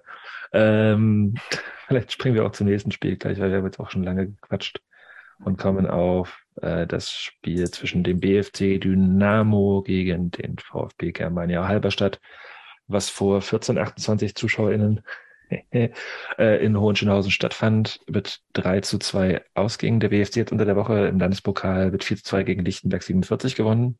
Als Randnotiz auch nochmal. Ja, und die erste Halbzeit habe ich hier stehen. Slapstick-Verteidigung von Halberstadt. Das 1 zu 0. Lächerlich. Auch vorher schon Chancen für Dynamo, auch danach. Und das 2 zu 0 auch wieder. Ja, Halberstadt wirkte der ersten Halbzeit mal wieder nicht regionalligareif.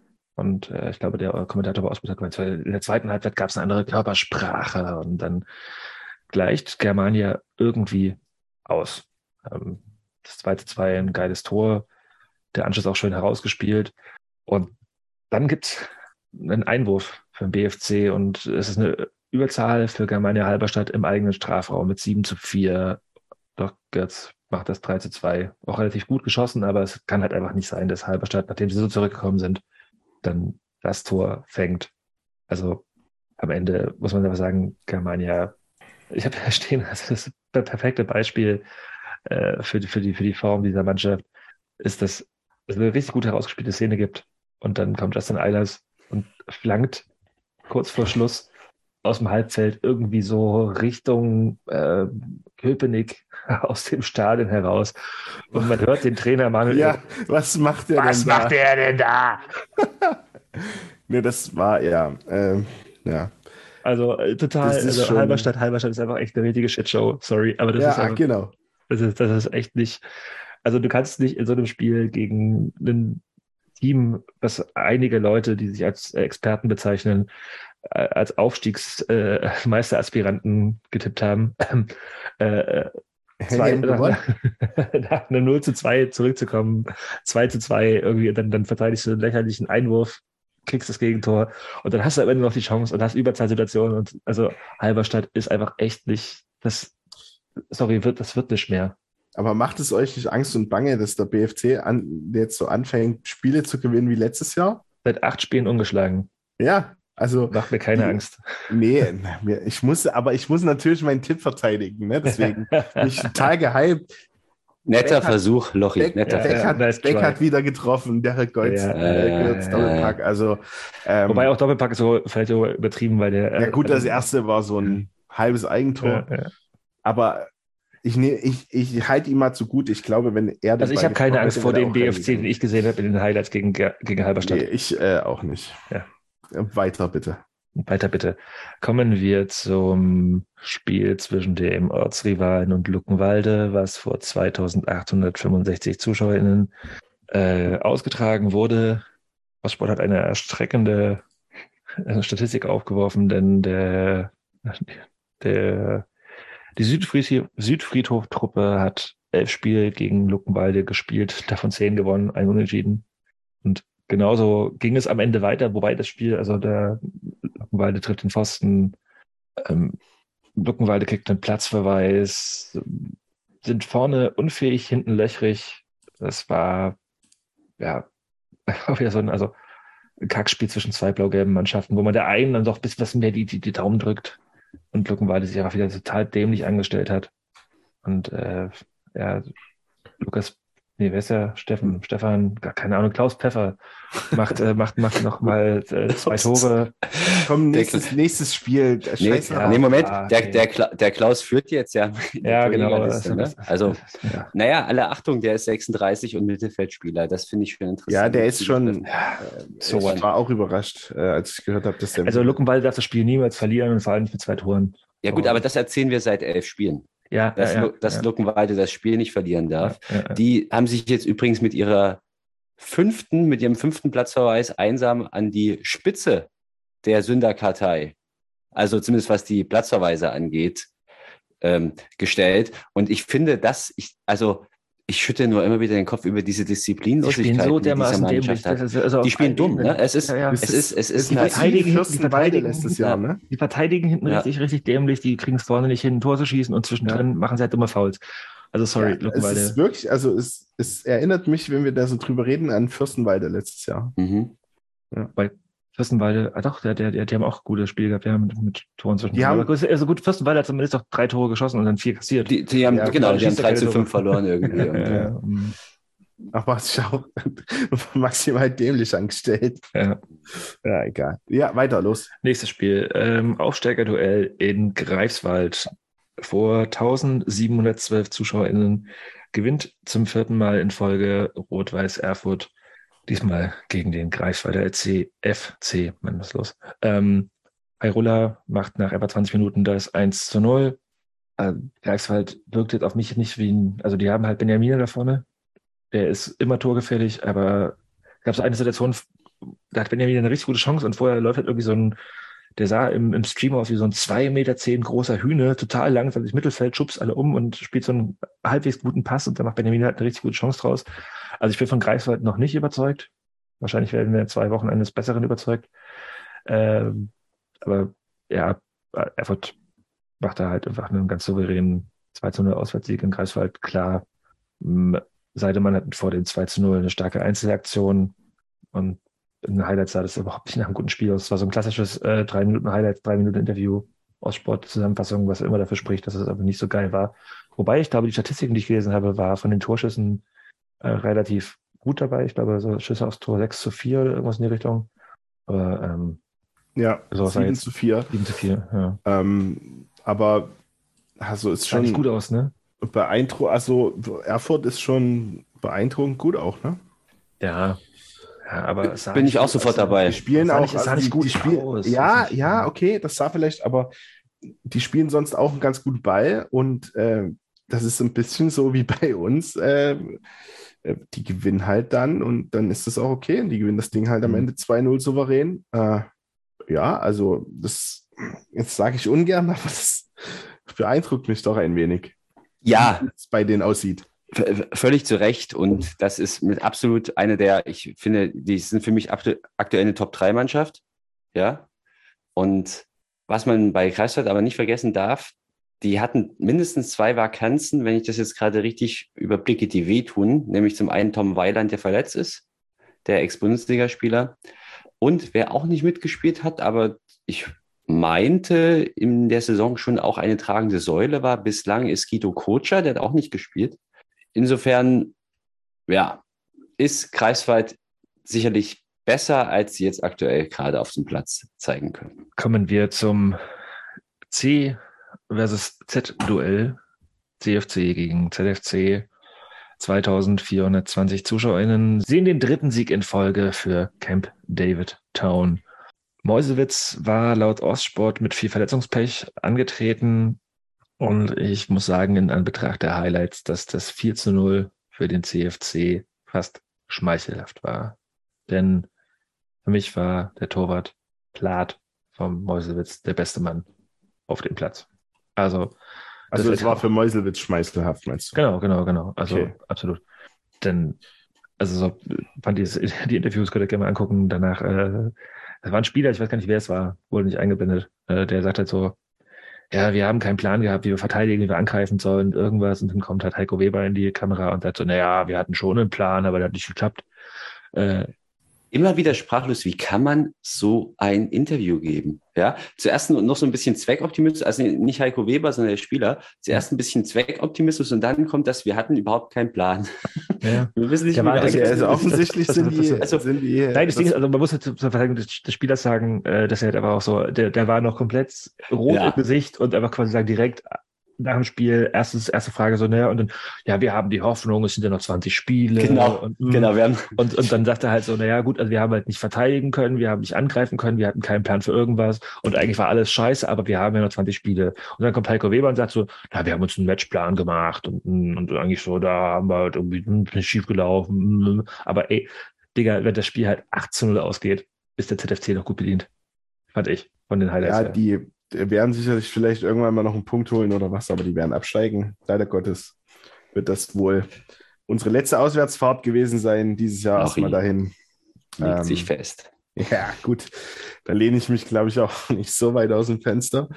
Ähm, ja, es also kann auch sein, sehe dass da- es kann auch ich sein, dass auch gar Teams, die Grund. beschissener sind. So, also das ist halt einfach auch. Nee, also, also nee, nee, nee, nee, nee, nee. Also das Hätte kann ich schon mal- aktuell auch für möglich, ja. Ja, aber das Ding ist, also das kann ich jetzt mal vor, vorwegschieben, äh, zwischen den, also die Plätze 14, 15, 16, 17 und 18 haben an diesem Spieltag keinen Punkt geholt. Auf Platz 13 Lichtenberg einen Und also so, das, das wird da hinten auch, glaube ich, ein ähnliches Red Race, wie wir das letztes Jahr auch teilweise gehabt haben. Und dann kommt es halt darauf an, wer aufsteigt, wer nicht aufsteigt, wer runterkommt und so weiter und so fort. Also ich glaube, dass, ich kann mir vorstellen, dass Mäusewitz es wieder schafft wie letztes Jahr. Die waren auch letztes Jahr eigentlich richtig scheiße über weite Teile der Saison und hat halt Glück, dass es einfach beschissenere Teams gab. Nee, also ich würde ich, ich, würde- glaube, ich, nicht abschreiben, noch nicht. ich habe mehr, ich hab mehr Vertrauen in Halberstadt als in Mäusewitz. Oh, das finde ich ein ziemlich Norddeck. Und übrigens für die Verschwörungstheoretiker unter uns, und da gibt es ja schon den einen oder anderen, ja, Lochi hat ja vorhin von dem zugenagelt, zugeschweißten, versperrten, safen Tor geredet. Ähm, ihr sympathischer Partner für Tresore und Waffenschränke, den, der neuerdings auch bei Babelsberg 03 eingesteigert ist, äh, eingestiegen ist, der wirbt auch hinter dem Tor beim Chemnitzer FC. Das war für mich eine Lehre des Spieltags. Also für die Verschwörungstheoretiker unter uns.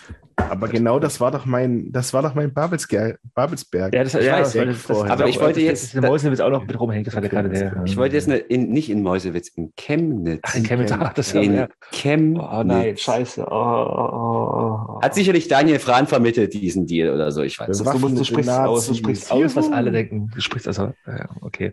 Gut, wir, wir gehen weiter, schnell. Äh, zum nächsten, zur nächsten Shitshow. Und kommen nach Jena. Oh. Oh ja. Denn Das äh, vor Shitshow. 3285 ZuschauerInnen sehen ja, die Fans, dass Jena wieder ohne Tor aus dem eigenen Spiel bleibt. Äh, Es ist das sechste Ligaspiel in Folge ohne Sieg für den FCC und die Stimmung kippt Jena. Abgepostet. Sagt das dein Jenometer oder wie Das sagt, das sagt, das sagt, ja, mein Genometer, äh, wir wissen alle, wie es heißt. Äh, nein, aber die Fans fordern äh, im Internet den Rauswurf von Patz. Äh, es gab wohl auch schon Rufe während des Spiels gegen die Mannschaft und nach Abpfiff auf jeden Fall auch gut hörbare Pfiffe gegen Ja. die Mannschaft. Jeder ist spielerisch überlegen, aber ungenau. Und am Ende muss man sich äh, in Jena auch quasi fast freuen, dass man nicht verliert. Denn mehrere Standards gab es für Lichtenberg, die ganz gefährlich waren. Und äh, Gagpeto, mein guter Freund, hat kurz vor Schluss die Riesenchance frei vom Torwart auf, das, auf den Auswärtssieg am Paradies, im Paradies. Wäre, glaube ich, ein bisschen zu viel des Guten gewesen. Wäre ne? zu viel des Guten gewesen, absolut. Klar, also jeder, also jeder muss das Ding auch eigentlich in der ersten Halbzeit ziehen, aber das, also in den Highlights sieht man einfach nicht, dass halt einfach noch irgendwas kam. Und äh, ja, ich meine, klar, man redet in Jena seit ja, einem halben Jahr über eine Übergangssaison, aber langsam brodelt es mehr und mehr und mehr. Und äh, ich meine, das kann ich auch teilweise verstehen. Hast du Scheiße am Fuß, hast du Scheiße am Fuß irgendwie, ne? Also bei denen ist. Ja, der, der Torhüter, der dann auch danach nach dem Abpfiff völlig durchdreht und irgendwie die, die Ersatzbank zusammentritt. Und, also, ist tiefen halt, äh, Krise. Ja, und das, ich meine, letzte das- Woche noch zu fordern, dass man das, das Eintrittsgeld, die, die, die äh, Luckenwall-Rückfahrt äh, erstattet bekommt und jetzt diese Woche 0 zu 0 gegen Lichtenberg. Äh, und das, äh, na gut, wir haben gegen Lichtenberg auch schon mal verloren, aber das ist halt einfach quasi sagen, Ja. das passt in dieses ganze Gesamtkonzept. Aber wir haben ein Tor geschossen. ja, gut. War das, war das ein Spiel, äh, Tor aus dem Spiel heraus? Ich weiß es nicht mehr. Aber jeder ist es gerade, ist gerade die Kacke am Dampfen. Wobei, da kann man auch nur wiederholen, was wir vergangene Woche gesagt haben. Da ist ja nichts kaputt in Jena, mal abgesehen von diesem kleinen Negativlauf jetzt, aber den fehlen fünf Stadion ist auch Punkte. ganz schon kaputt.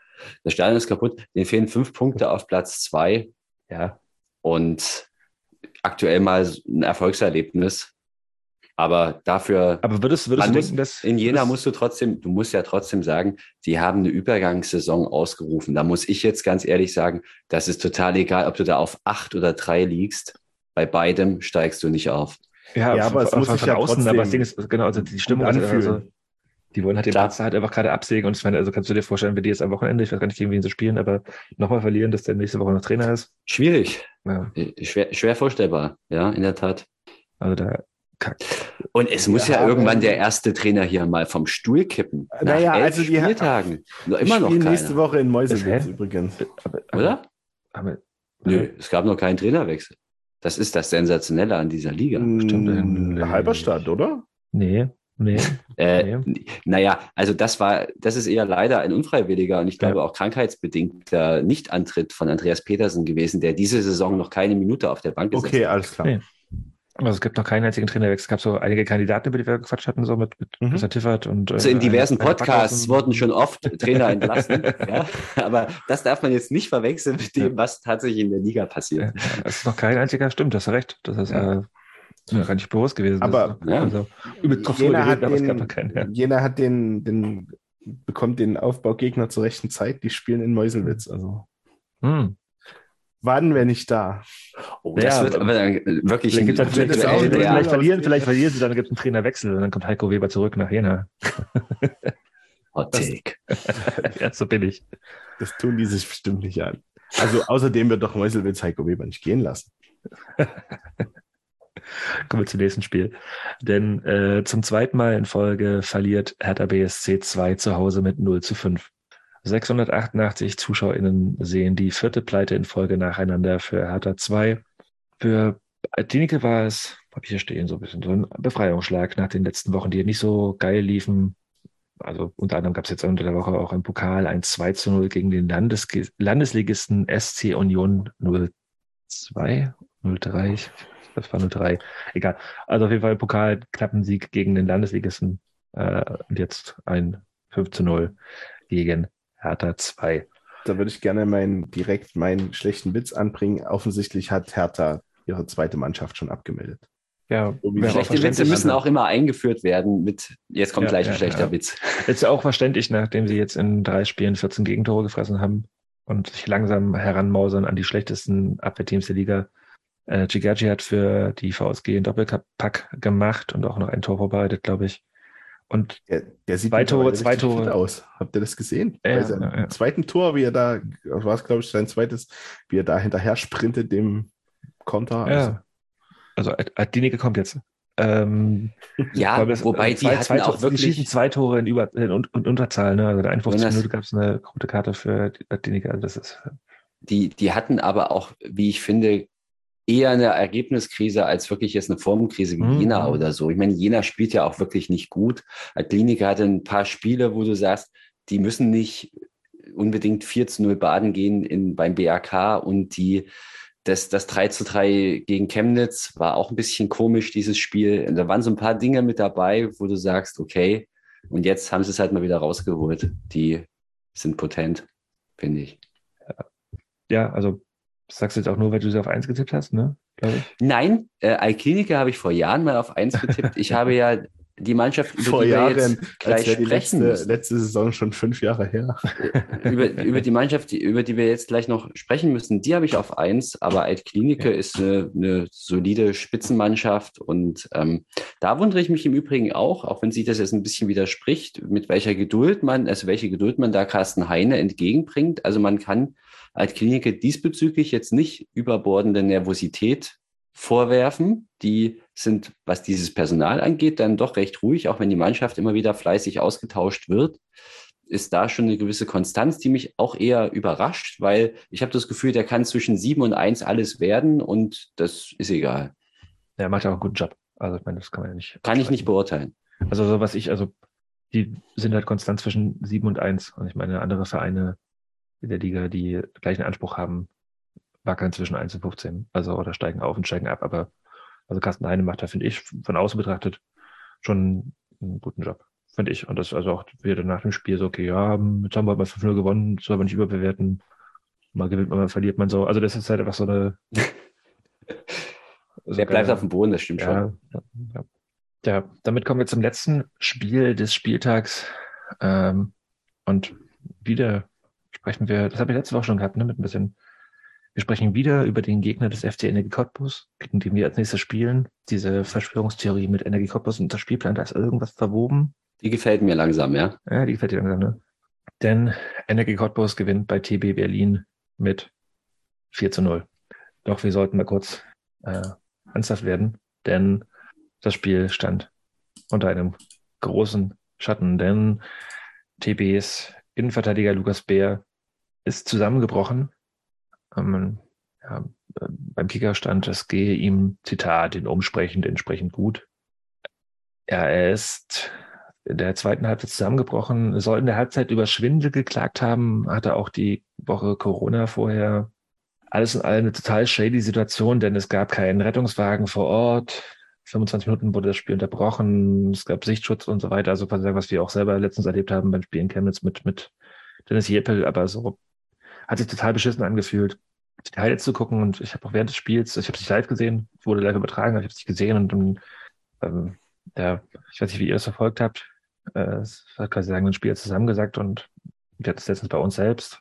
Die Situation war undurchsichtig. Äh, ja, aber halt dadurch, dadurch, dass es quasi ja ohne äußere Einflüsse war und er dann, na, ich glaube, nach dem 2-0 war das, ne? Direkt bevor das nach dem 2-0 quasi wieder angepfiffen wurde, ähm, da irgendwie zu Boden gegangen ist, hat man, also gab es jetzt irgendwie keine, keinen kein optischen Grund dafür, warum jetzt das Spiel unterbrochen ist.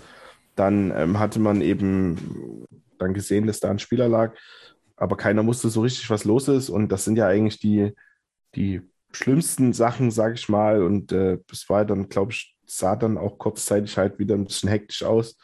Ähm, dann hat es sehr lange gedauert, äh, offensichtlich relativ lange gedauert, bis der Krankenwagen da war.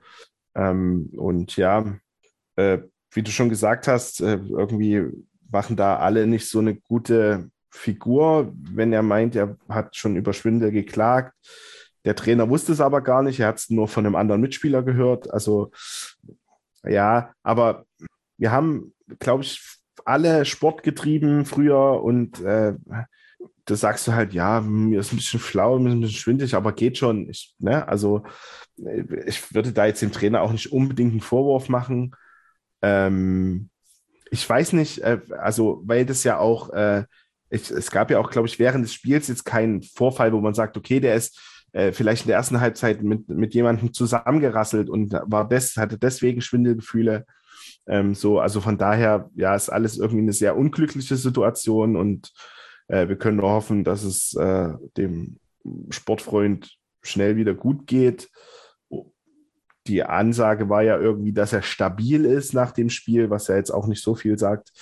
Ähm, ja, also ähm, schwierige Situation. Wir hoffen mal, dass es äh, auf lange Sicht gut ausgeht für Lukas, Lukas Bär, ne, glaube ich. Lukas Bär, genau, ja. Also ich würde jetzt dem Tenenjai auch keinen übelsten Vorwurf draus drehen wollen, aber halt irgendwie, also wir hatten die Diskussion schon vor ziemlich genau einem Jahr über BRK und äh, zu früh wieder eingesetzte Spieler, die Corona hatten. Und ich, äh, ich würde mir persönlich wünschen, dass es da mehr Awareness für gäbe, dass quasi sagen, ein Spieler, der von Corona zurückkommt und der dann auch quasi sagen soll, in der Kabine wohl Mitspieler mitgeteilt haben sollte, okay, ja, uh, mir ist schwindlig. Sorry, ey, dann wechsel ihn halt einfach aus. Und der hat, also Jai hat in der Halbzeit auch nochmal taktisch gewechselt dann lass den taktischen Wechsel und wechsel halt deinen Spieler aus, dem es halt irgendwie gerade vielleicht nicht gut geht. Vielleicht hast du es nicht mitbekommen, ist ja gesagt, aber trotzdem mehr Awareness für, also wir werden jetzt wieder in den Winter kommen und da sind wir wieder bei dem Spagat zwischen Leistungsdruck und äh, beste Mannschaft einsetzen und Gesundheit der Spieler. Und die Gesundheit der Spieler sollte immer einstehen. Fühlt sich im Nachhinein, also klar, wir wissen nicht alle alles. Und das sind jetzt auch quasi nur Eindrücke, die ich irgendwie zusammengetragen habe aus verschiedenen Artikeln, aus dem Kicker, aus, aus Interviews und und ich will jetzt keinem einen konkreten Vorwurf machen, aber es ist halt einfach irgendwie echt so eine, so ein Scheiß willst du halt nicht haben. Und das äh, fühlt sich nicht gut an. Und ich habe auch irgendwie erst gelesen, so, ich hab, meine Wahrnehmung war, okay, ich gucke im Kicker und da steht so TB gegen Cottbus abgebrochen. Da war ich erstmal, okay, gut, woran könnte das wohl liegen? Und dann gucke ich auf den Ticker, äh, auf FUPA und dann lese ich, okay, krass, da ist ein Spieler zusammengebrochen und äh, Rettungswagen und, und Mannschaften in die Kabine geschickt und ist auch für, für die Spieler auch total weird. Also so, du gehst halt vom Platz, Cottbus führt 2-0 und also so, das ist halt einfach auch nicht, nichts Geiles. Und vielleicht hätte es verhindert werden können. Und wenn es verhindert hätte werden können, sollte man es verhindern. Und äh, braucht es mehr Awareness. Immer noch. Meine Meinung. Bastian, hast du da noch was zu ergänzen zu? Nein. Gut, dann kommen wir auf das sportliche. 1491 ZuschauerInnen äh, sehen die nächste Ligapleite für TB, die unter der Woche sich zu einem 1 zu 0 im Pokal gegen den Bezirksligisten Rotation Prenzlauer Berg gequält haben, wohl. Also 1 zu 0 gegen den Bezirksligisten für den Regionalligisten. Hui! Ja, äh, das 1 zu 0 erzielt Energie nach einem schicken Freistoß von Osterhelwig. Ähm, äh, ja, aber also. Ja, abgefälscht, aber der war trotzdem ganz schön. Nee, nee, nee. nee. Was, nee, Quatsch, nee, das war ein anderer. Der war nicht abgefälscht, aber was ist, also ich war völlig überrascht, wo der Torwart die Mauer hingestellt hat und wo der selber stand. Also, Gut, das, das, ist, das, Weil- das tut es sich nicht. Ja. also der ging ja äh, von der Freistoßposition her aus in die lange Ecke der Ball eigentlich. Ähm, und der Torwart stand aber in der Mitte und die Mauer aber trotzdem eher in der kurzen Ecke. Und da, also das sah sehr, sehr, sehr, sehr weird aus, äh, dass der da so einschlagen kann, der Ball. Es war natürlich ein sehr guter Freistoß und so wie der Torwart steht, kann er den auch nicht halten. Ähm, aber ich glaube, dass äh, Oster Hellwig da gesehen hat, dass da ein Loch ist, was da für gewöhnlich nicht hingehört. Aber ja, war trotzdem ein schöner Freistoß. Äh, Das war übrigens auch der, also Lukas Beers Auswechslung war auch nicht die einzige verletzungsbedingte Auswechslung, die TP verkraften musste, denn Thomas Brechler ist auch noch kurz vor der Pause runtergegangen. Dann gibt's kurz nach der Pause das 2 zu 0 und dann bricht, wie gesagt, Lukas Beer zusammen. Ich glaube, ähm, weil du das gerade, ich glaube, dass bei dem auch irgendwie die äh, ein bisschen was Schlimmeres gedacht haben, weil, Das sah auf jeden Äh, Fall nicht, also weil der Trainer, also äh, der Coach ja auch gesagt hat, beide Spieler sind stabil. Hm. Äh, also ich weiß nicht, ob der vielleicht auch gleich noch mit ins Krankenhaus genommen wurde. Also bei den Bildern hast du das, also das sah auf jeden Fall ja. auch aus, wie der wurde auch vor zwei Leuten rausgetragen. Ja. äh, Auch da gute Besserung. Ja, ja. Also das sah auf jeden Fall auch nicht aus wie nur kurz hier irgendwie was auf, auf den Fuß bekommen, sondern das war auch irgendwie was, also ich weiß es auch ganz im Dunkeln, Dunkeln, gestochert, äh, sah das aus wie was. Aber so wie, wie, wie es der Trainer nach dem Spiel quasi kommentiert hat, klang das auch ein bisschen, zumindest nach Angst äh, einer schlimmeren Verletzung. Ja, und nach dem 2 zu 0 gab es dann mal wieder eine rote Karte für den Torhüter von TB Albers. Und also Ausbord hat sich ganz klar festgelegt, das war keine rote Karte. Ich habe bei mir stehen strittig. Lochi, du bist Torwart und Schiedsrichter. Also ich finde, ähm, das war halt vom Stürmer recht clever gemacht. Also äh, der Torwart geht da schon relativ motiviert hin und gibt ihm halt sehr viel Körperfläche äh, in die Laufbahn des Spielers, wo der halt einhaken kann. Und dann ist das auch halt eine rote Karte. Mal Also, Sehe sehe ich anders, weil äh, ähm, ja, also kannst, also so, so richtig, ich habe es mir einmal angeguckt, so richtig klar ist es gar nicht, ob er die, ihn berührt, aber offenbar hat er ihn berührt. Ja, ähm, also aber ich würde dann ganz klar für eine er gelbe sucht Karte den Kontakt, sagt der Sportjournalist. weil der- dazu. Ja, genau, super. Weil der Ball geht, ne, die Situation geht Richtung Eckfahne Mhm. und selbst wenn der Torhüter da der letzte Mann ist, ist es super schwierig, aus dieser Situation ein Tor zu erzielen, wo ich sage, bei dem Spielstand und den Gegebenheiten, ähm, klar, Spielstand und so weiter sollte keine Rolle spielen, ja, aber ich finde, hier hätte man sehr gut auch eine gelbe Karte verargumentieren können. Und in Summe ist das für den Kollegen Karl Albers, der da bei TP mehr oder weniger häufig im Tor steht und mehr oder weniger häufig eine rote Karte kriegt, schon sehr unglücklich, weil er hatte seltsamerweise schon zuvor vor drei, vier Spielen eine ähnliche Situation, wo man auch so diskutieren musste, hat er ihn überhaupt getroffen und wenn ja, wie schwer und auch irgendwie weit außerhalb Richtung Eckfahne.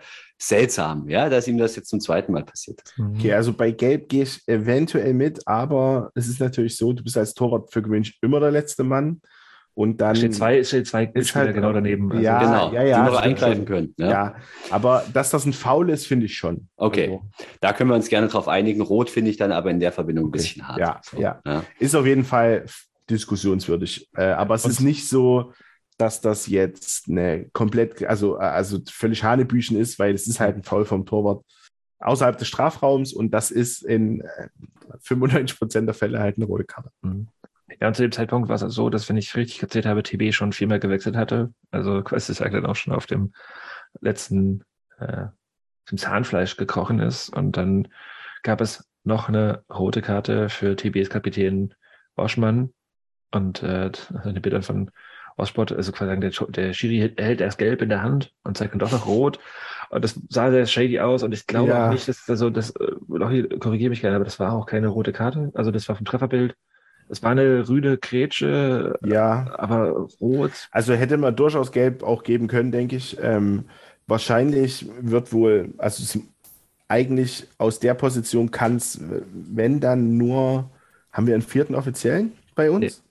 Oder manchmal wahrscheinlich, glaube ich. Also Also wenn dann, weil es Oder macht eigentlich, es macht überhaupt keinen Sinn. Ähm, also äh, der Assistent, der steht eigentlich zu weit weg, um dem Schiedsrichter zu sagen, äh, das ist eher rot als gelb.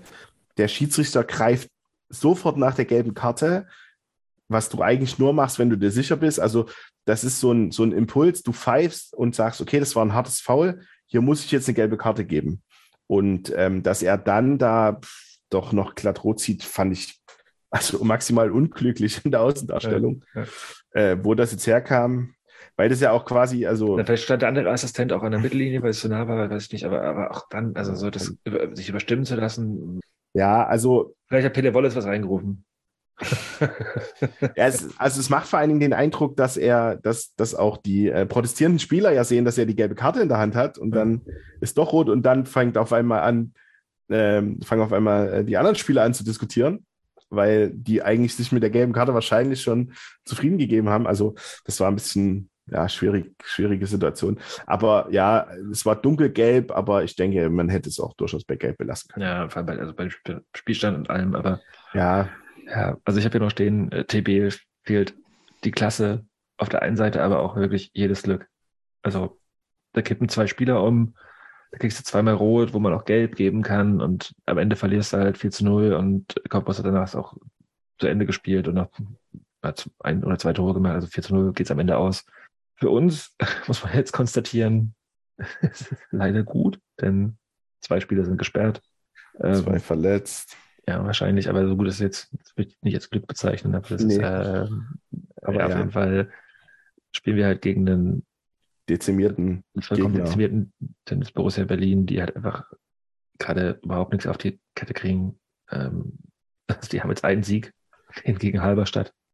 Ist so eins der wenigen Spiele, wo wir ganz klar einen Sieg erwarten, oder? Ähm, nein, also ganz ehrlich, es gab, es gab schon, es gab sehr viele Spiele, wo wir hier Ich kurze, wollte gerade sagen, ja, auf jeden Fall. Eine, eine kurze Vorschau. Mal, ja. Sehr, nein, sehr viele Spiele, wo wir eine kurze Vorschau gemacht haben, wo wir gesagt haben, hier sind wir eigentlich Favorit, auch wenn man das jetzt vor der Saison nicht erwartet hätte. Genauso wie bei diesem Auswärtsspiel in Victoria, genau das Gleiche. Und natürlich wie aber da musst du, natürlich musst du den Anspruch haben, TB zu Hause zu schlagen. Ganz klar, vor allem dieses TB zu schlagen. Aber es gab, was ich, Lochi, wo ich äh, interveniert habe, es gab in dieser Saison schon sehr viel mehr Spiele, wo ich gesagt habe, wir sind Favorit. Und ähm, das hat sich dann auch durchaus bewahrheitet. Oft. Aber hier, hier lasse ich mich, also hier würde ich auch vorher, also hier sage ich ganz klar, wir müssen gewinnen. Und das ja. habe ich bei wirklich nicht so viel, vielen Spielen. Genau, das stimmt schon. Und an sowas kann man sich ja auch mal gewöhnen. Ja, weil ja. ich glaube, es bringt auch auf der anderen Seite nichts, wenn man sich die ganze Zeit schlechter redet, als man nee, eigentlich also, ist. Insofern muss man schon auch in der Situation sagen, okay, du spielst gegen eine Mannschaft, also, die, die jedes Spiel vier, fünf, sechs, sieben, acht, neun, zehn Gegentore bekommt und die steht da unten drin und die 36 Gegentore in elf Spielen. Also die kriegen quasi ja, mehr als drei Gegentore pro Spiel. Da, da musst du den als BSG Chemie, die solide, die in die Saison gekommen ist und jetzt auch wirklich eine tolle also, Serie spielt, musst du den Anspruch haben zu siegen. Auch unabhängig, zu siegen vielleicht sogar. Unabhängig unserer, ich glaube sogar unabhängig unserer aktuellen sportlichen Situation ist äh, TB schon immer einer dieser Gegner gewesen, wo wir zu Hause punkten müssen und gewinnen müssen oder die wir immer schlagen sollten. Ne? Und äh, die, diese Schere ist ja jetzt nur weiter auseinandergegangen und von daher äh, erwarte ich doch ein ganz klares Ergebnis für uns. Apropos, also auseinandergehen. Äh, Schere, über Schere denke ich ja noch was anderes, aber ja, äh, es ist gerade so, dass ich das Gefühl habe, dass die Liga sich jetzt doch schon langsam ein bisschen spaltet in zwei ganz klare Teile. Was ich jetzt vorhin erwähnt. Die Tabellenplätze 18, 17, 16, 15, 14 haben verloren. Lichtenberg auf 13 unentschieden, Hertha und Greifswald auf 12 und 11 haben auch verloren. Und es gibt einen Gap zwischen Platz 10 und 11 von mittlerweile vier Punkten. Und das sehe ich auch quasi sagen als so einen, also wir haben die, in der Liga kann jeder jeden schlagen, aber langsam entwickelt sich die Tendenz, dass es ein ganz klares Oben und Unten gibt, finde ich. Und TB gehört auf jeden Fall ganz klar zum Unten und wir mittlerweile ganz klar zum Oben. Und dann musst du halt einfach auch das Spiel zu Hause gegen die gewinnen. So machen wir uns nichts vor und das können wir jetzt irgendwie noch ein bisschen, naja, vielleicht, ne, jetzt haben wir jetzt äh, aus acht Spielen sieben gewonnen und hm, nee, nee, da kannst du mal gegen TP vielleicht auch, äh, also sorry, aber das, also das mittlerweile entwickelt sich die Liga in zwei Richtungen, finde ich, und äh, TB gehört auf jeden Fall ganz, ganz klar zum Unten und das Spiel müssen wir gewinnen. So, Punkt. egal wie. Und vor allem auch, wenn die jetzt noch zwei Rutschbären haben und noch verletzte Spieler. Und ich glaube, es sind sogar noch mehr als die zwei, die jetzt ausgewechselt wurden, die noch verletzt sind. Wir wollen ja auch oben dran bleiben. Das, darum geht's ja nicht mal. da machst du gerade schon wieder ein ganz anderes Fass auf. Das meinte gerade so, das ist halt quasi der Anspruch, den wir halt haben müssen und den wir auch haben können. Ja. Brügge kommt zurück. Wir haben wahrscheinlich, also gut, Manasseh fehlt, aber äh, Tarik Reinhardt könnte auch zurückkommen, mal langsam sagen, pfeifen die Spatzen von den Dächern. Und sorry, also dann sehe ich nicht, dass wir gegen TB Punkte lassen dürfen. Nee. Um mal konkret zu werden. So. Da Das sind wir würde uns auch, jetzt alle überhaupt nicht, einig. zu- würde auch überhaupt nicht zu unserer äh, Saison passen, dass wir, auch selbst wenn wir schlecht spielen, halt am Ende nicht gewinnen. Also Ja. irgendwie. Da ma, ich mache mir auch echt wenig Sorgen, muss Ja. ich sagen. Also, Ich habe jetzt auch meinen, mein, also mein Bruder kommt mit meinen beiden Neffen und so. Ich habe gemeint, okay, ey, komm vorbei, gewinnen wir, gibt viele Tore. Wehe nicht, wehe nicht. musste zur, musste zur Not halt mit ihnen noch zum Frauenspiel gehen. Machen wir einen Haken hinter diesen äh, Ja. Spieltag und Lochi, komm, Feier, Matze, Kicktipp, geht's. Ja, Matze hat die Woche gewonnen. Herzlichen Glückwunsch. Jonas wieder auf Platz 64. Ähm, ja, mehr, mehr möchte ich dem, der geht mir seit einer Woche auf den Sack, wie gut er doch tippt. Ich möchte das jetzt nicht so großartig feiern. Nein, hat er gut gemacht. Er ist seit Woche, ich war letzte Woche schon nah dran. Ähm, ich quatsch jetzt hier, um schnell zu überbrücken und hier nochmal auf die Tabelle zu gucken. Also, äh, Max hat sich jetzt nach vorne geschoben. Ähm, ist jetzt auf Platz 1, Mr. Biyagi nur noch auf 2. Ähm, ansonsten äh, von uns ist immer noch, also von, von, o, von der OG-Gruppe ist immer noch keiner in Top 10. Ähm, Bastian ist auf Platz 16. Bastian ist auf Platz 16, hat äh, neun Plätze gut gemacht, 17 Punkte geholt. Nils Platz 42 hat äh, nur 12 Punkte geholt. Ich habe 14 gemacht, bin mittlerweile 57. Also ich äh, arbeite mich stetig Richtung, weiter ja, Richtung Top einen 50. Platz nach oben. Und äh, ja, Jonas, wie gesagt, äh, sechs Plätze wieder gut gemacht. Er ist wieder auf seinem Platz 64. Äh, herzlichen Glückwunsch, Matze. Ganz liebe Grüße an dich hiermit. Medientipps. Bastian, gleich. fang mal an. Ja, Mein Medientipp ist Prost. Ja, zum Wohl. Sorry. ist es schon soweit. Also, auf die Gefahr hin, dass ich euch langweile, aber ich habe mal wieder einen Podcast ausgegraben zum Thema Katar. Und ist aber ist ja wirklich wieder was anderes und wie ich finde auch sehr gut gemacht. Und es gibt, es gibt ja aktuell, du wirst zugeschüttet mit Katar, völlig zu Recht auch. Und weil, weil jeder nochmal sein Schlaglicht in eine andere Richtung dann wirft. Und das, was ich jetzt gerade vorstellen möchte, ist der Podcast Ausverkauft. Der ist ein äh, Spotify Original in Zusammenarbeit mit Spiegel Plus. Also ich glaube, du musst wahrscheinlich entweder Spotify und oder Spiegel Plus Abonnent sein, um das hören zu können. Der ist ausverkauft, wie gesagt. Und äh, bislang sind vier Episoden erschienen. Jede Woche erscheint eine Episode und die beleuchten das sehr breit, dieses Themenfeld. Also es geht auch sehr allgemein um die Kommerzialisierung im Fußball.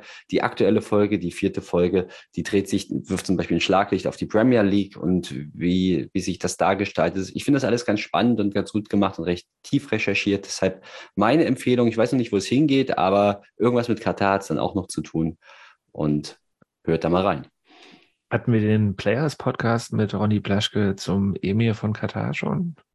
Ich, also ich hatte den nicht, ich glaube nicht. aber wir haben, glaube ich, Players Podcast generell zu Ja, ja, aber es also äh, Katar und folgender WM schon. Ja, also den, den, den habe ich letzte Woche, glaube ich, gehört, kam der raus, äh, wo er sich quasi mit der Person befasst hat und äh, dessen Zusammenhang in der Sportpolitik und seine Entwicklung und seinem Ansehen und also auch ihn noch ein bisschen so persönlich vorgestellt hat.